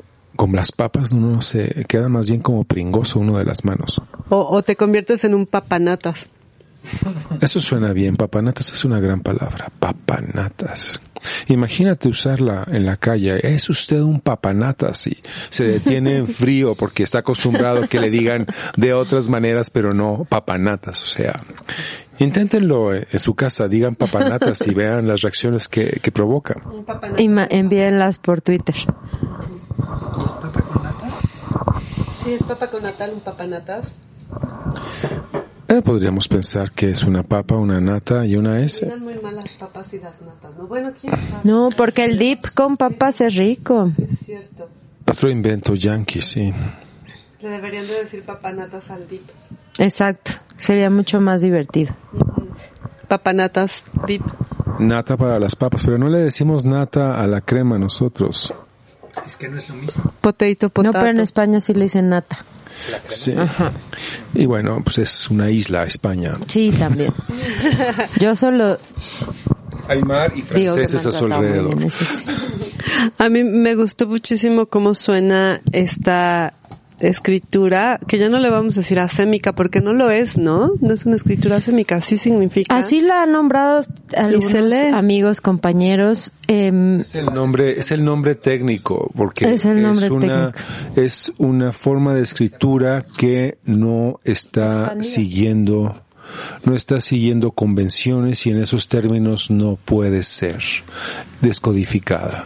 Si no hay una comunidad que la adopte como su escritura. Pero- eso, eso parece que es como, es como un cometa diablito, ¿no? Pero este Ese, libro, ese, ese glifo parece como un cometa diablito. Este glifo que parece un cometa diablito dice el cuerpo es un mapa y yo quería saber cómo se escucha. La curiosidad mató al gato, Koshini. Y mira, es muy bonito. Este, de este estoy muy orgullosa del título. Porque o sea, realmente si lo... Es un tigrito. Está hermoso, es hermoso. Y ese fue como el primer eh, glifo que se reveló. Es muy bonito, descríbelo, Polen. Ah, es como una M abrazada a una Z. Es también una serpiente que es a la vez un tigre. Sí, hay una parte de serpiente en él, en el glifo. tiene colita. Tiene colita y podría ser que son es la serpiente y el y eso podría ser digamos que eh, eh, la cunita en la que pusieron a Moisés para entregárselo a los, a los egipcios, no sé, una, una, un, una de estas eh, pequeños, no es una cunita, un Moisés le dicen, sí, no sé por qué, ¿verdad? No, Y también es una cara, ¿no? justamente yo creo que la Moisés es una palabra, Una, una oreja, unos ojos y una cara. Sí, parece ser como una, una cara de algún modo. ¿Y cómo suena, Jessica? ¿Cómo suena tigre en blanco? No, sí, tigre en blanco. Io conocí. Io conocí. Qué bonito. Y vamos a leerles otro poema. Me, me da penita, ¿eh? soy tímida, aunque no lo parezca en cosas. En las cosas importantes soy Nadie, tímida. nadie, te, nadie te ve, no te preocupes. Io conocí niña, como voy aquí. Tani shi shi bobo go niñe. Tani shi kobo ni shi. Ta kobo di shi kobo ni. En trance ubicuo, un ave se entrena como domadora de tormentas, entregarse a las nubes como ese pájaro y predecir la hora exacta del relámpago. Es muy hermoso, hablan- de- después de hab- hablar todo lo que hemos hablado. Ay, perdón. Muy- ya se oye, productor. Tenemos problemas hoy con los micrófonos porque solo tenemos dos, de algún modo algo pasó. Pero eh, estaba diciendo antes de que me informara nuestro querido Eric que no sonaba nada, Oh, que no. es muy hermoso porque describe muy bien ese momento del contacto, ¿no? Del relámpago. De la crisis del audio. Del es una señal Es una señal, sí. relampagueante. Aunque, aunque la verdad es que ese poema específicamente es algo hiper literal, porque hay unos pajaritos en que llegan a Florida y que eh, realmente predicen la, eh, la lluvia y las tormentas y los huracanes. Y no se sabe cómo, o sea, no se sabe qué radar, no todos los pájaros obviamente tienen esa virtud y son pues pajaritos que viajan como al otro lado del mundo. Entonces, eh, un biólogo que eh, pues estaba, eh, ¿cómo? se me fue el nombre de los que observan pájaros. Ah, sí, tienen un nombre. ignorancia. Ornitólogos. Ornitólogos. un ornitólogo empezó a observarlos para catalogar a los pajaritos que había en la isla y empezaron a ver porque además es una isla que eh, la atacan mucho los huracanes y resultó que ellos pues se iban con mucho tiempo de antelación antes de que viniera la, la tormenta.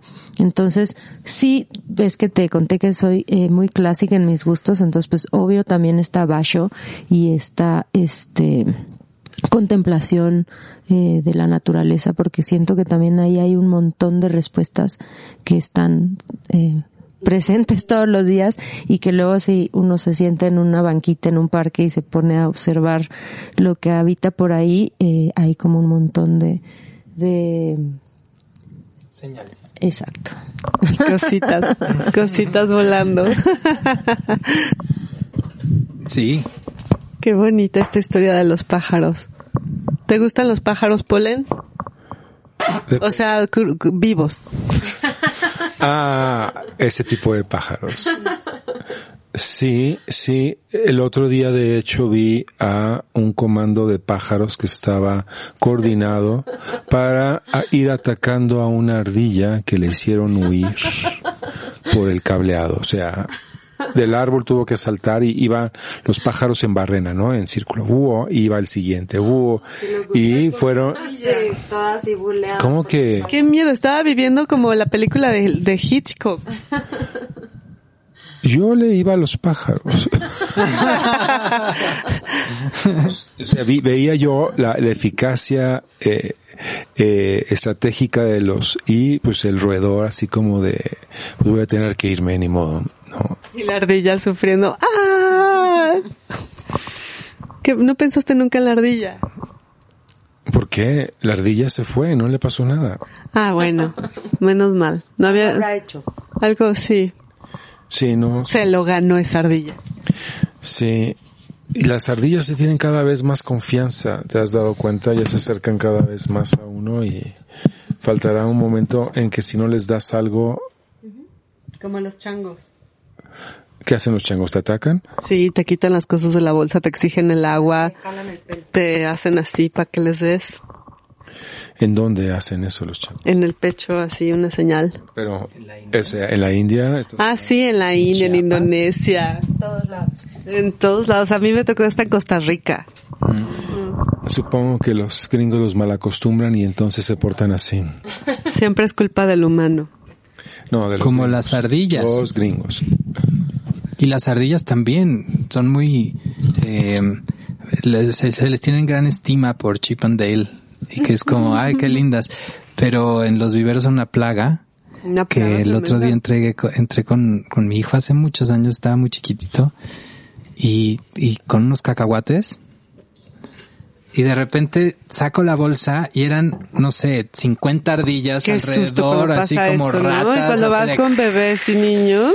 y los dos echamos la bolsa y nos echamos a correr.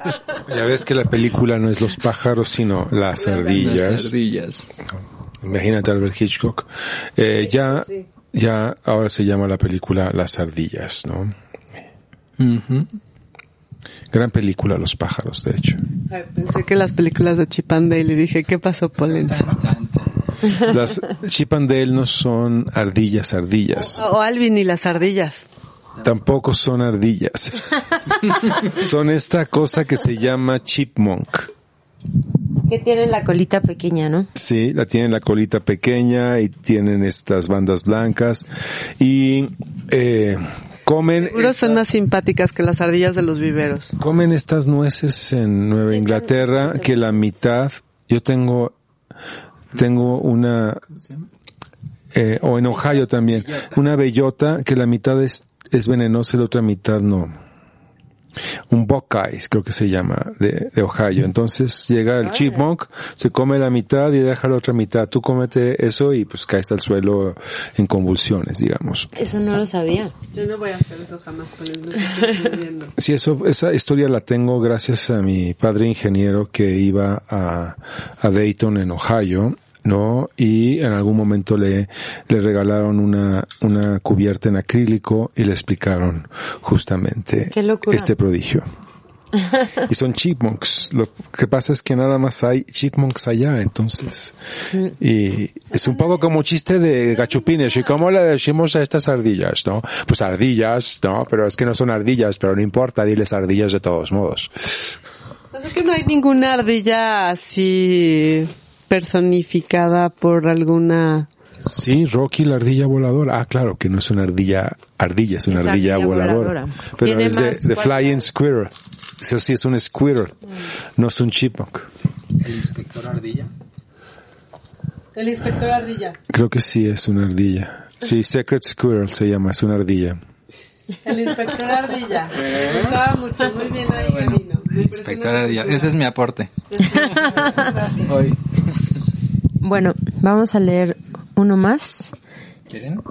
Claro, claro. y eh, empieza así.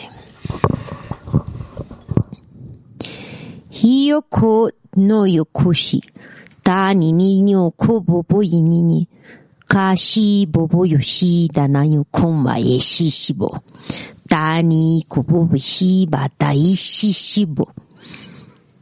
大い国母いにし、とどぼゆににゃく。だし、だにによこぼし、da ovo bishi. Me gusta como este Ricardo intenta acomodarlo Y ahora, Yo solo estoy, yo solo, yo, yo solo estoy escuchando. Yo solo estoy escuchando. No lo estoy tratando de, de meter en una caja, no. Ahora lo voy a meter en una caja.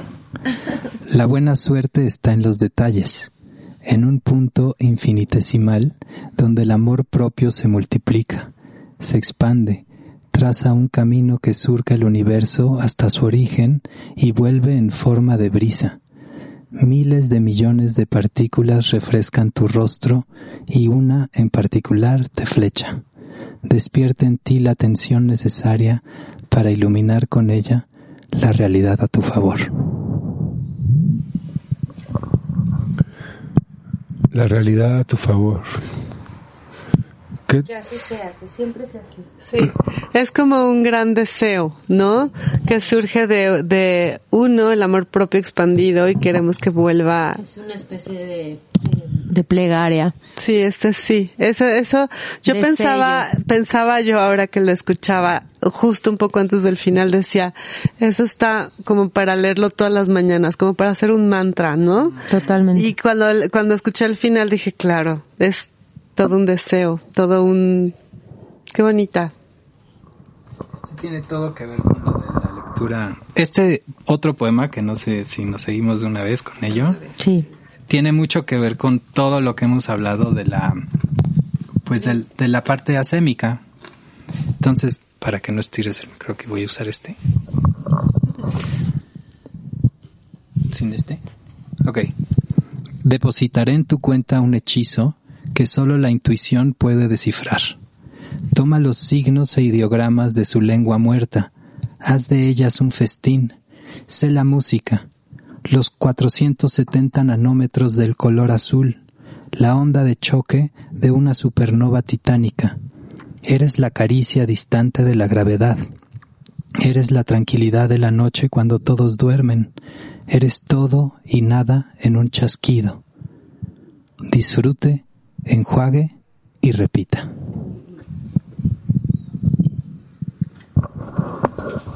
Y eso es, acaba como siendo un manual de instrucciones.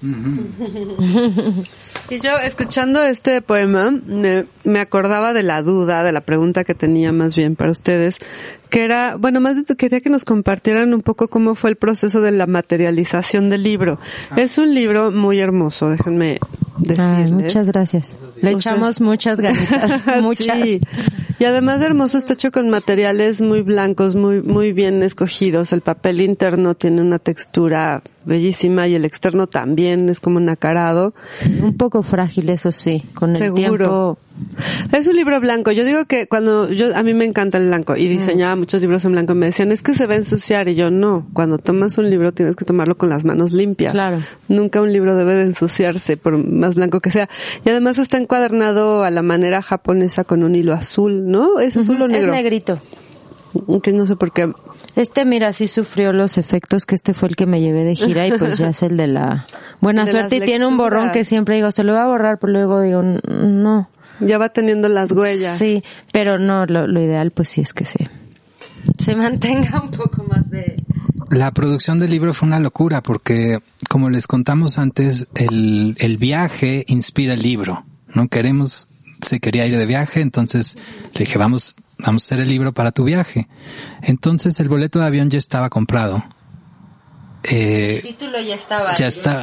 Una carrera, eh, sales, sales tal día, Exacto. tenemos que tener esto listo. Sí, la edición sí. Eso es presionar. Entonces, Así como, el boleto de avión no estaba... dormirás, no dormirás. Ajá. Estaba el boleto de avión comprado. Castigarse un poquito. Eh, había una fecha límite y no había libro. Una fecha clara. de presentar un libro inexistente. Sí, y el libro no ¡Qué existía. presión! la verdad. Y entonces esta, esta cuestión de la que hablamos de este libro se concretó en semanas. Bueno, agreguémosle, ¿no? Agreguémosle La impresión, la el que había una fecha límite, boleto de avión, presentaciones ya concretadas, todo esto y el libro físicamente no existía. Entonces ahí, bueno, tuve que hacer gala de la experiencia haciendo libros, que yo llevo muchos años, empecé como a los pues, 20, probablemente joven, llevo, Gabino. probablemente llevo casi 20 años haciendo libros. Haz un paréntesis sobre tu, tu trayectoria como editor, anda. Bueno, yo empecé a los 19 años. Eh, entré al, al estudio de diseño de Rocío Mireles. Saludos, Rocío. Sí, saludos, súper querida. Y me aceptó justo porque mi papá había tenido un despacho de diseño. Entonces, desde que yo era niño, aprendí a usar Photoshop. papá es diseñador. Mi papá fue diseñador, fue editor, eh, también poeta. Y entonces, eh, yo de niño ya empecé a aprender a usar Photoshop y Freehand y ciertos programas. Freehand. Nadie, nadie se, se acuerda del freehand Era más que buenísimo. tú, Gabino. Era mucho mejor que Illustrator. el precursor de Illustrator y mejor, de hecho. Igual Quark Express. Ajá, yo, que ah, Page- que- sabía ¿cómo usar- se- Ya, ya, ya dejen de hablar así como Oye, oye, déjanos. Bingo, diseño Somos computacional. diseñadores. Total que yo tenía solo eso. Solamente sabía usar los programas, pero no sabía nada de diseño. Y me fui de mi casa a los 18 y, y- y mi mamá me dijo, bueno, ¿estudias o trabajas? Le dije, pues, pues trabajo. Entonces no vives aquí. Entonces me fui de la casa, pero pues muy lista ella, editora también, me dijo, pues no te vas a ir solo ahí, entonces trabaja, pero te voy a recomendar con mi amiga. Entonces su amiga, Rocío Mireles, me recibió eh, para hacer mis pininos en el diseño en su estudio. Mm, Yo no sabía esa historia tuya, Gabino. Y entonces empecé haciendo libros, o sea, bueno, ni siquiera libros, empecé limpiando una biblioteca, ese fue mi primer trabajo. Eh, le limpié los libros, les pasaba el trapo, los acomodaba en la biblioteca para, pero obviamente, pues mientras este, los limpiaba, los vi todos, los que pude, y los coloqué, y entonces cada vez que alguien necesitaba un libro, yo ya sabía dónde estaba y se los daba. Luego empecé a escanear fotos, y luego empecé a formar página, pero y todo esto en cuestión como de año y medio. Y de ahí fundé un, un taller de, de serigrafía y grabado y hice mi primer libro de artista con Nuria Montiel. Ay, saludos a Nuria. También Qué saludos a Nuria. es. Y entonces ella hizo los grabados, yo hice el diseño y un primo filósofo puso los textos. Entonces armamos un libro que se, en papeles de ponte, hecho a mano, todo era hecho a mano, ¿no? Entonces todo era hecho a mano, serigrafía, grabado, el papel, armamos la caja y yo tenía, yo siempre admiré a Germán Montalvo porque también era como cuate de mi mamá, pero yo veía su trabajo y para mí era como una vaca sagrada el diseño. Y lo es. Y entonces yo fui, toqué su puerta y le llevé mi libro de artista. Bueno, y pues me recibió. ¿Qué te dijo Germán? Pues me dijo que yo tenía como algo que ya, que, que muchas personas que, que estudiaban no lo tenía. Y yo no había estudiado. Y entonces pues me recibió y fui asistente de Germán Mira. durante dos años. No, pues maestrazos que tuviste. Y todo esto fue antes de entrar a estudiar comunicación centro. gráfica. Exacto. O com- comunicación visual, ¿no? es un visual. centro, sí. Y entonces, Eh, con Germán es donde empecé a hacer realmente muchos libros, porque él es conocido como cartelista, pero en realidad es un súper diseñador editorial. Entonces hice muchos libros con él, y, pero yo diseñaba como mis maestros, yo diseñaba como Rocío, diseñaba como Germán o como una mezcla entre ambos. Y pues sí, sí sentí que necesitaba como quitarme todo eso de encima para poder aprender a diseñar como yo. Y ahí fue donde decidí estudiar. Mm, y además que fuiste de las primeras generaciones, segunda o tercera, ¿no? Ajá, en centro. Sí. Y bueno, pues ya estudié, pero yo durante toda la carrera no, no dejé de, de, hacer libros. Seguía, seguía trabajando y compaginando mi, los estudios con, con mi carrera. Y pues desde ese entonces hasta ahora nunca lo he dejado. Entonces siempre he estado haciendo libros, fundé mi empresa y después en 2014 fallece mi padre y él había fundado su editorial en los setentas en París. Entonces él había publicado escritores latinoamericanos en español en París. ¿Cómo se llamó la editorial de Imaginaria. Ay, qué bonito. Y publicó a José Emilio Pacheco de joven allá y a Guillermo Sucre, a Guillermo Merino, a Luis Barjau, a, como varios escritores bien importantes que se, ¿no? Después. Y durante toda su vida él siguió su labor editorial haciendo publicaciones esporádicas. No tuvo como un sello que fuera muy constante.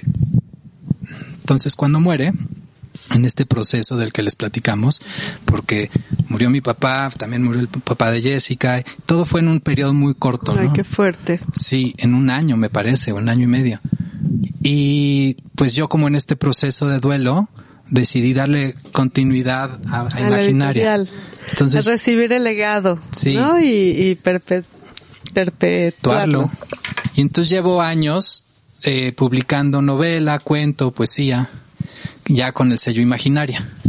Qué bonito. Son... Yo veía tus proyectos desde lejos y pensaba que había sido una iniciativa posterior. No sabía, no conocía todo este legado tuyo, Gaby. No es hermoso saberlo. Sí, bueno, pues son estas cosas justo, ¿no? Como sí lo heredé, sin duda, porque no sé si de otra forma me hubiera dedicado a eso. Uh -huh. Papá poeta, mamá editora, como que todo confluía hacia ahí. Y no es una manda, porque también podría haber elegido cualquier otra cosa y pasa, ¿no? Como que el oficio de los padres o lo aceptas o lo reniegas. Okay. Sí. Y a veces, a veces, este, bueno, yo estoy en la misma situación. Yo me volví librera a partir de que mi mamá falleció y heredé su negocio. Exacto. Y nunca sé, todos los días me pregunto si los, amo los libros, me encanta el trabajo de librera. Pero todos los días digo, bueno, y tengo esto porque, porque estaba ahí, porque me gustaba por, pero para mí fue un, un gran proceso recibir de, de duelo, recibir la librería de mi mamá y trabajarla y trabajarla y trabajarla. Total. Sí, y, y yo siento que, que sí termine. Ah, porque, bueno, ya esos son mis chismes personales, ¿verdad? Pero mi mamá fumaba mientras trabajaba en las bodegas de sus librerías y dejaba los, las colillas de cigarros por todos lados. Yo decía, ¿cómo es posible que en una bodega de dos por dos mi mamá fumara y dejara aquí seis o siete colillas de cigarros? Se me hacía horrible, como una práctica como fea. Y yo dije, el día que termine de recoger, que ya no encuentre colillas de cigarro, quiere decir que ya acabé con el trabajo que dejó pendiente mi mamá. Y, y no, no acabé, se acabó la librería y seguía, yo trabajé, y trabajé intensamente, wow. intensamente en, en mover, recoger, pero fue un modo muy bonito de conocer. Fue tu peregrinaje también para reconectar. Seguro. Y para reconectar con muchas cosas, ¿no? Hablando de estos monstruos que, que nos tocan así y que se nos meten y que tenemos que decir aquí y ahora, vete, fus. Uh -huh. Estar todo el tiempo reconociendo como estas cosas que no me gustaban de mi mamá que fumara. Este, digo, yo fumo, ¿no? Pero que, que fumara, no sé, me parece hecho. En fin, todas sí. estas cosas. Sí, no, bueno, pues es tanto lo bonito que te dejan como también la herida original Totalmente. y a sanarla y a trabajarla. Totalmente, ya reconocer, ya. Y ahora que acabó el paréntesis de tu proceso editorial, podemos regresar a, al proceso. Oles, estábamos aquí en el chismecito. Claro. Sí, fast forward, llegamos a, a la, al oficio, básicamente lo que tengo justamente es eso, mucho oficio para hacer libros y desde diseñarlos, escribirlos, editarlos, todo. Y pues la carrera contra reloj fue muy estresante, fue muy, muy, muy Se difícil. gritaban. Este, no porque Jessica confiaba ciegamente en mí, Muy bien. Pero había bien. momentos donde- bueno. es como para, es como para, O sea, es pero- como, pero es como una película, es como, Sí.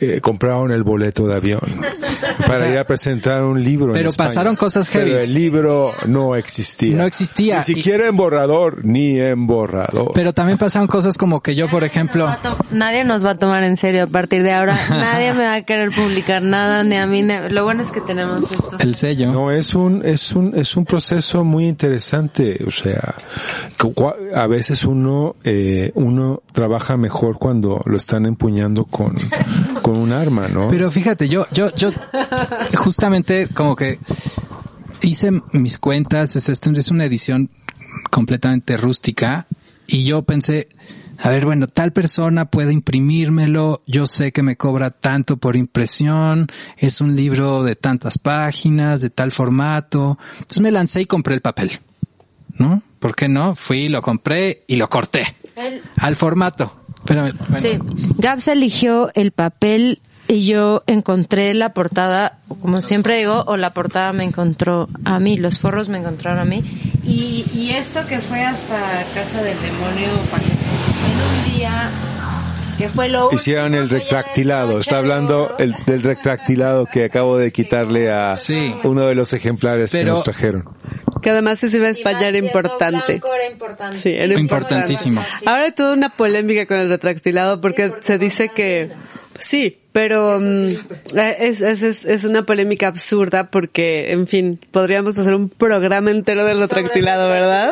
Pero, Pero, pues, definitivamente lo necesitaba para ir a Esta España. edición sí. Seguro. Sí, sí. Pero, pero imagínate este, este shock. O sea, de esto, en todo este proceso que les voy a contar, Jessica se enteró hasta el último, cuando ya estaba resuelto. Yo compré el papel y pensando en, en mi contacto que me lo iba a imprimir. Y lo corté al tamaño, porque yo pensé que pues, todo bien, ¿no? Me lo iba a imprimir al tamaño. Y entonces cuando se lo mando, me dice, oye, pero esto está, está muy chiquito. Este papel no me entra en las máquinas, no lo vas, vas a tener mucho desperdicio, va, quizá no lo agarra, este, no puedo hacerte yo ese trabajo. Y el tiempo ya, estábamos ya así, empiezo a estar en llamas, en serio, ¿no? Como que, y entonces, eh, me, pues digo, bueno, me voy a buscar a todos los changarros por la colonia que ya sabemos dónde está, por este, ¿no? Ahí empezó el peregrinaje. Ahí empezó el peregrinaje a, a recorrer todas las tiendas, desde el que te cobraba, no sé, este, ajá, en la obrera, y, y yo que tenía una cifra en mente, y cuando voy y lo quiero hacer, me, me quieren cobrar seis veces más por, por, por impresión. Entonces era completamente inviable. Y, y ya, bueno, de estas que son traba tras traba tras traba y nada más no se podía hasta que al final dijimos, bueno, vamos a, pues vamos con este changarro de aquí de la esquina que, que tiene, o sea, ¿no? Igual y pega. O si no, ¿sabes qué? Lo siento, pues si no vamos a tener que comprarlo, reducirlo de formato, vamos a tener que hacerlo funcional y bueno, pues ya todo ese papel ya veo luego yo qué hago con él. Y al final fue así, o sea, el último changarro, en el último momento, días antes de subirse al avión, dijeron, pues sí, le digo, ¿cree que agarre este el papel? Yo, pues yo creo que sí. Y lo, y lo, y le hicieron una prueba y agarró el papel y, y al, día siguiente nos tenían los, los libros impresos. Al, a las, a los, así, todo cron- cronometrado, así a los cinco o siete días que se iban a tardar la, la encuadernación, llegamos, lo encuadernaron, lo retractilaron y todo salió. Ahí fue la labor de equipo porque después de la impresión me tocó a mí buscar quién lo iba a encuadernar y este y obvio pues yo lo quería eh, hiperartesanal de un día para otro y ahí sí voy a agradecer y a recomendar a Canawitli Encuadernaciones que son unas chicas muy lindas que en la mano en este espacio que a ver si nos da luego tantito tiempo de platicar sobre él No hemos llegado a la mano. no, porque hoy trata del libro es normal, después ya y los, los invitaremos. em, Y este, y es una chica que conocí porque luego hacemos eh, bazares, entonces ellas se encuadernan y hacen diferentes cositas muy lindas a mano. Y le llamé, le, le conté del bomberazo y sí, lo tuvo en cinco días. Cinco días. ella y otra chica lo hicieron así, entonces súper, súper artesanal. Este, y lo de la, el retractilado, pues este, los encontré, me, me encantaría agradecerles, pero ya olvidé, porque ese sí ya fue como dos días antes. Pero dos días antes nos referimos a que dos días antes del avión. O sea, de que ya tenías el... el- Y ese mismo día lo, lo hicieron. Que fueron que como eh, 400 libros. No, 200. 200. Ah, sí, es verdad. Que de hecho decidí en un viaje loco que luego Gabino dice que no, que no, em, solo hacer esta edición y ya, y que aquí muera Tigre en Blanco, que son como una, unos tigres que se lanzaron al mundo, se perdieron por ahí, viajaron por ahí y ya no existen más. Ahora vendrá lo que sigue. Y eh, volviendo a lo de la serpiente que viste en el, en el tigre, Sí. es muy curioso porque yo hice un proyecto eh, con Casa, Casa Lu en una mansión en Chimalistac donde invitaron a 23 artistas a intervenir esta mansión gigantesca. Hice una pieza que se llama, que ahí comenzó y este fue también otro, otro tigre, pero fue solo performance, eh, tigre devorando una serpiente. Y yo intervine en la piscina de la, de la mansión.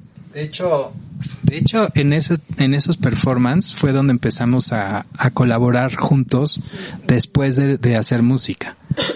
Cuando teníamos todavía el grupo y hacíamos conciertos y todo, pero eso paró y hasta que no hiciste ese performance empezó como una nueva etapa donde yo toco la guitarra y Jessica hace performance. Ya los queremos ver. Y ya solo es guitarra y performance.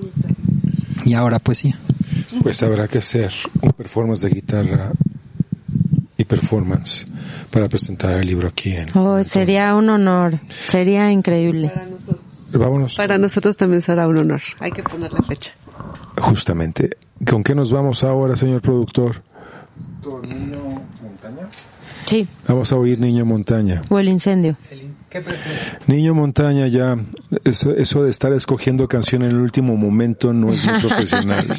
Así como que mi, mi lado locutor dice, ¿cómo que no sabemos qué canción No vamos es que tenemos tres, cálmate, pero, pero también lo dejamos a lo, al, al mundo de lo aleatorio a veces. Niño Montaña. Niño montaña. bien. Ishigumdi, Ishigumdam kau Komanyana.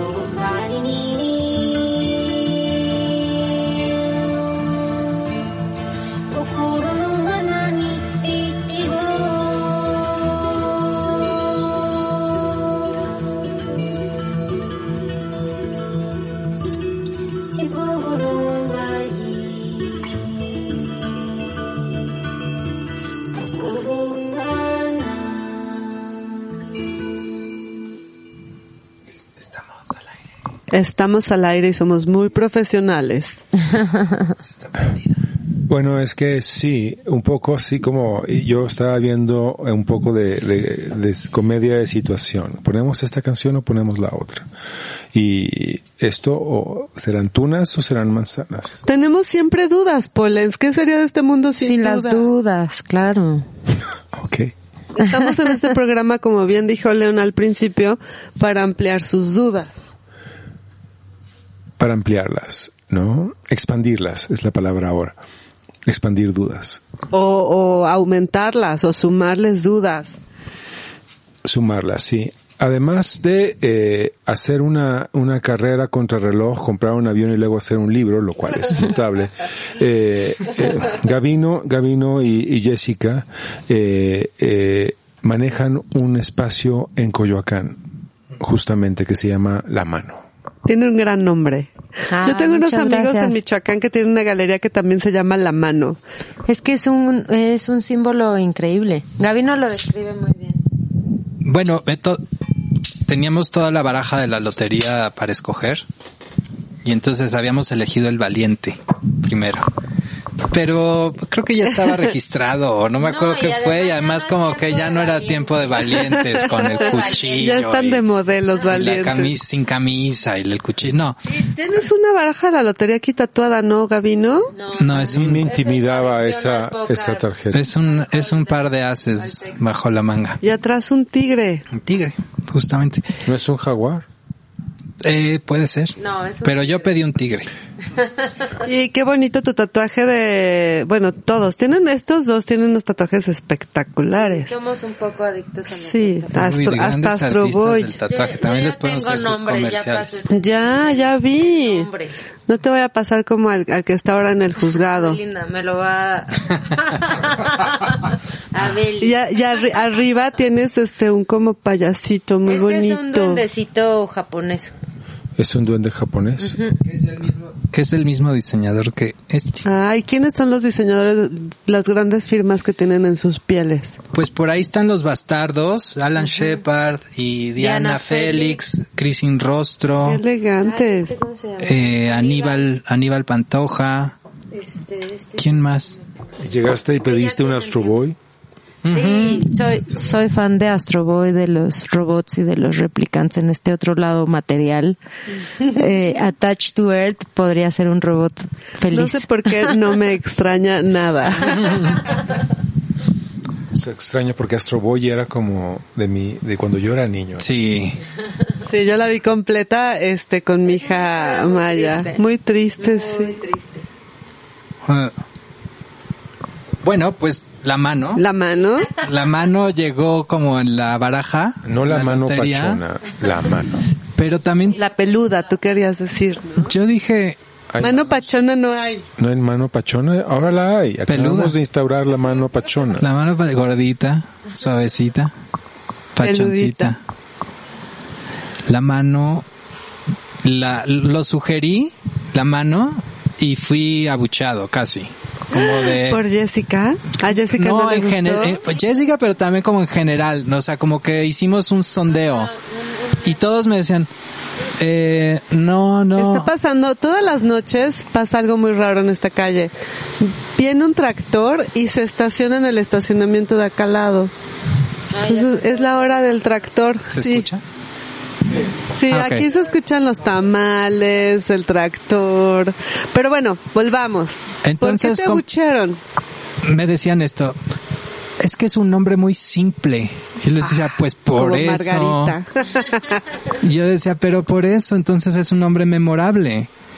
Y entonces eso primero llegó como tal y luego ya uno le encuentra todos los sentidos posibles, ¿no? todos, todos Pero los que entonces tienen, era ¿no? como la mano herramienta, los cinco dedos de la mano, entonces son cada una de las artes y de las cosas que podemos hacer en la mano, eh, poner la cultura a la mano de las personas. Eso ya es una figura, sí. Hay un, un bibliófilo del siglo XIX, Nicolás León, que era ex- coleccionista ex libris además. lindo. y este, y además, bueno, y cometió varias fechorías de libros, que no hablaremos de ellas ahora. Pero todos sus ex libris tenían una Una mano. manita. Y Mm. su lema era, eh, eh, escribe no puede escribir quien delegue esta labor. Con los cinco dedos escribo aunque me sangre la mano. Era muy bonito. Roberto. Juarros también tiene un poema de la, de la mano. Sí, no me acuerdo cuál. Eh, pero bueno, la mano está ahí, existe, es real.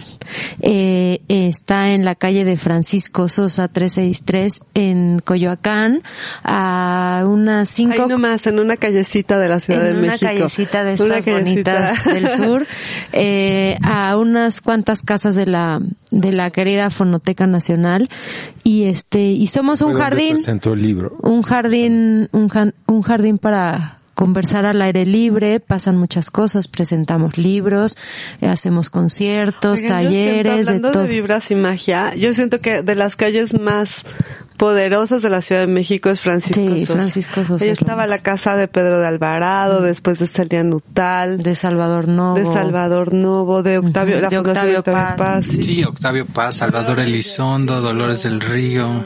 El Indio Fernández. fonoteca es del Indio, ¿no? De Octavio Paz. Ahí vivió Octavio Paz, en la fonoteca. O una vez más, en este programa es mencionado ese nombre. Ahí vivía, ¿no? Sí. Ahí vivió, punto.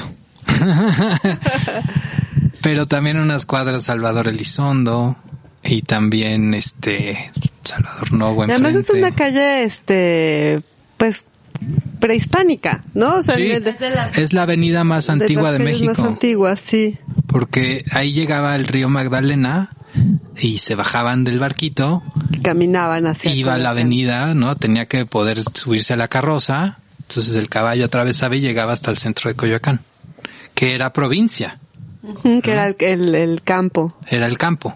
Bueno, Era donde tenía su casa de campo Cortés. Su casita. Sí, la, la, y también la casa de Pedro Alvarado, ¿no? Que además tiene una constelación en el, en un, tiene una, ay, no me acuerdo ahora, pero es que me sabía muy bien, es el extibris de Celia Nutal y tiene una constelación que tiene que ver con toda la cosmogonía, este, prehispánica. Este, no se dice ahora prehispánico, ¿no, Polens? Está mal dicho eso. En el- no sé. En fin, total que tiene... originarias. Tiene una, tiene una, una, la- lo que voy es que tiene es una calle con gran simbología, con gran, ener- con muchísima energía, ¿no? Sí, muchísima Con historia mucha y, historia, mucho, bueno, y ahí está la mano. y además, sí, la mano que en principio está a dos casas, no, no en principio, está a dos casas de la fonoteca. La fonoteca es la casa de Alvarado. Entonces, esta casa es una mansión, la de al lado la llaman la casa de Alvaradito, y luego en la que le sigue es el eran como la- las habitaciones de pues esta especie de mm, tipo realeza o nobles. Y finalmente estaban las caballerizas entonces la mano eran las caballerizas. Era como un terreno, este, grande, de unos 590 metros cuadrados, parte de la misma hacienda. Entonces, bueno, claro, en esa época llegaba hasta donde termina la cuadra, están las casas, la casa de una amiga, que eran todavía parte de toda esa hacienda. Entonces, era pr- prácticamente todo, todo este terreno, lo fueron subdividiendo, y la mano quedó intacta desde, desde aquellas épocas. Es de los pocos lugares donde los dueños no levantaron una casa, un edificio, nada. Es- Eso era un terreno, este, que durante 30 años fue una galería generacional. Primero el papá y luego el hijo la llevó a la ruina. El papá le fue muy bien. Y finalmente, gracias a eso, se conservó intacto el jardín. Eh, llegamos nosotros y era un lote baldío. Estaba lleno de basura, lleno de todas las esquinas. Había un metro y medio de hojas secas. Un metro y medio. Metro y medio, o Se sea, en serio. O sea, era así como de... Hubieran hecho la alberca de hojas secas para los nuevos niños. Y lo rentamos con una historia también así de completamente Sí, milagrosa que ya contaremos en otra ocasión y limpiamos y fue como una sorpresa, fue que pero qué ¿qué es esto? O sea, cuando en el momento en que quitamos todas las hojas nos dimos cuenta de, de lo que teníamos realmente. No, inclusive nuestra, nuestras madres y así nos decían, ¿qué van a hacer aquí, amigos? Como de, bueno, sí está muy hermoso el jardín, pero y luego es un jardín y nosotros por eso. Ay, qué bonito. Eh, pero sí, y la mano también podríamos decir que es este la hermana de Bandini. ¿no? De este sueño de poder compartir espacios para todos en donde se sientan em, pues a gusto, eh, donde se puedan tener conversaciones lindas, donde se pueda comer bien, donde se pueda eh, tomar algo sabroso y que pasen cositas agradables. La casa de la poesía. Sí, bueno, lo que pasa es que en Mandini hicimos muchísima actividad cultural de- en, en- en literaria, artes plásticas, cine, música, hacíamos conciertos de bandas emergentes y era principalmente de noche, en un bar. Y ahora la mano es de día, porque después de casi cuatro años de vida de noche, al mismo tiempo, al mismo tiempo en que teníamos un hijo, porque el, el, el Bandini lo abrimos con, con Luciano de un año. Entonces, los primeros años de vida de Luciano fue al mismo tiempo de los primeros años de nuestro negocio. Entonces fue realmente muy tortuoso. Entonces en este, Híjole, qué duro. No me, este- lo, no me sí. los imagino. No, pues salíamos del evento a las 3 de la mañana, 4, 3, 4 de la mañana que cerrabas el bar y te despierta el hijo a las 6. Sí, claro. Entonces fue muy duro. Ahora no cometimos el mismo error y Actividades, de ¿verdad? día, todo es de día. También a, todas las familias, que esa es la idea, ¿no? También era un espacio donde como familia pudiéramos seguir creciendo, pudiéramos seguir Sí, qué compartiendo. bonito eso cuando los hijos transforman nuestros hábitos. Totalmente. Yo lo agradezco todos los días, sí. Es bellísimo. Sí, totalmente. Y ya verán en la adolescencia ya podrán abrir, ya los Otro bar, el bar de, los viejos, que es el, el otro que tengo sueño de abrir un día. El bar de viejos. Oigan, yo siempre he querido un bar librería, ¿eh? Si se les antoja, podemos hablar.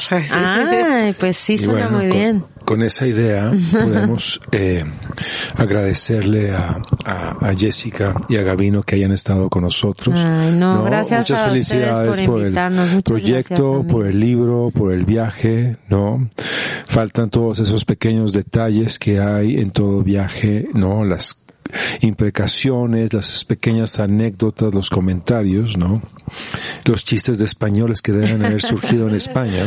No, y además que este queremos que lo lean para que lo descuarticen y luego los invitemos a la mano a platicar sobre eso y seguir seguir haciendo y seguir compartiendo. Ah, increíble. ¿Dónde, ¿Dónde los encuentran para las actividades de la mano? ¿Cuáles son sus Eh, redes? la mano jardín en Instagram. También tenemos Facebook, pero pues la verdad es que Instagram se mantiene más vivo y ahí ponemos todas las semanas lo, lo que hacemos. Muy bien, la mano jardín. La mano jardín.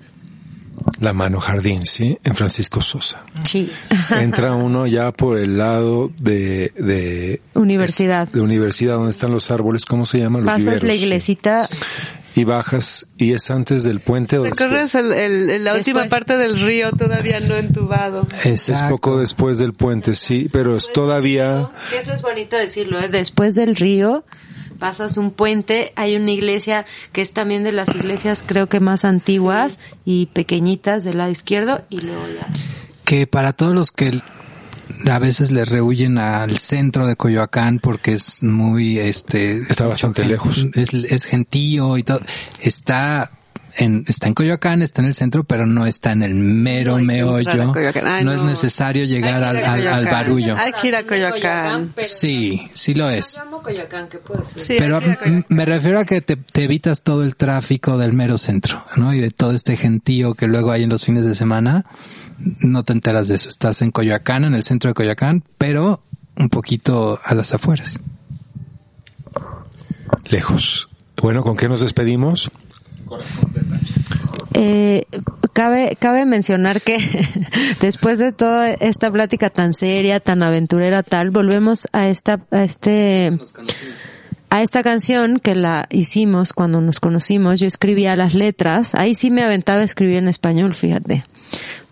Eh, y la, la música la, la hizo Gavino, nuestro querido Andrés Dúo y Cristian Tapia y fue esta despedida de la adolescencia a nuestros 30 años, nuestros 30, Electropop- bueno, veintitantos, rayando los 30 y este y es un paisaje en una playita que se llama este Roca Blanca en la bella Oaxaca.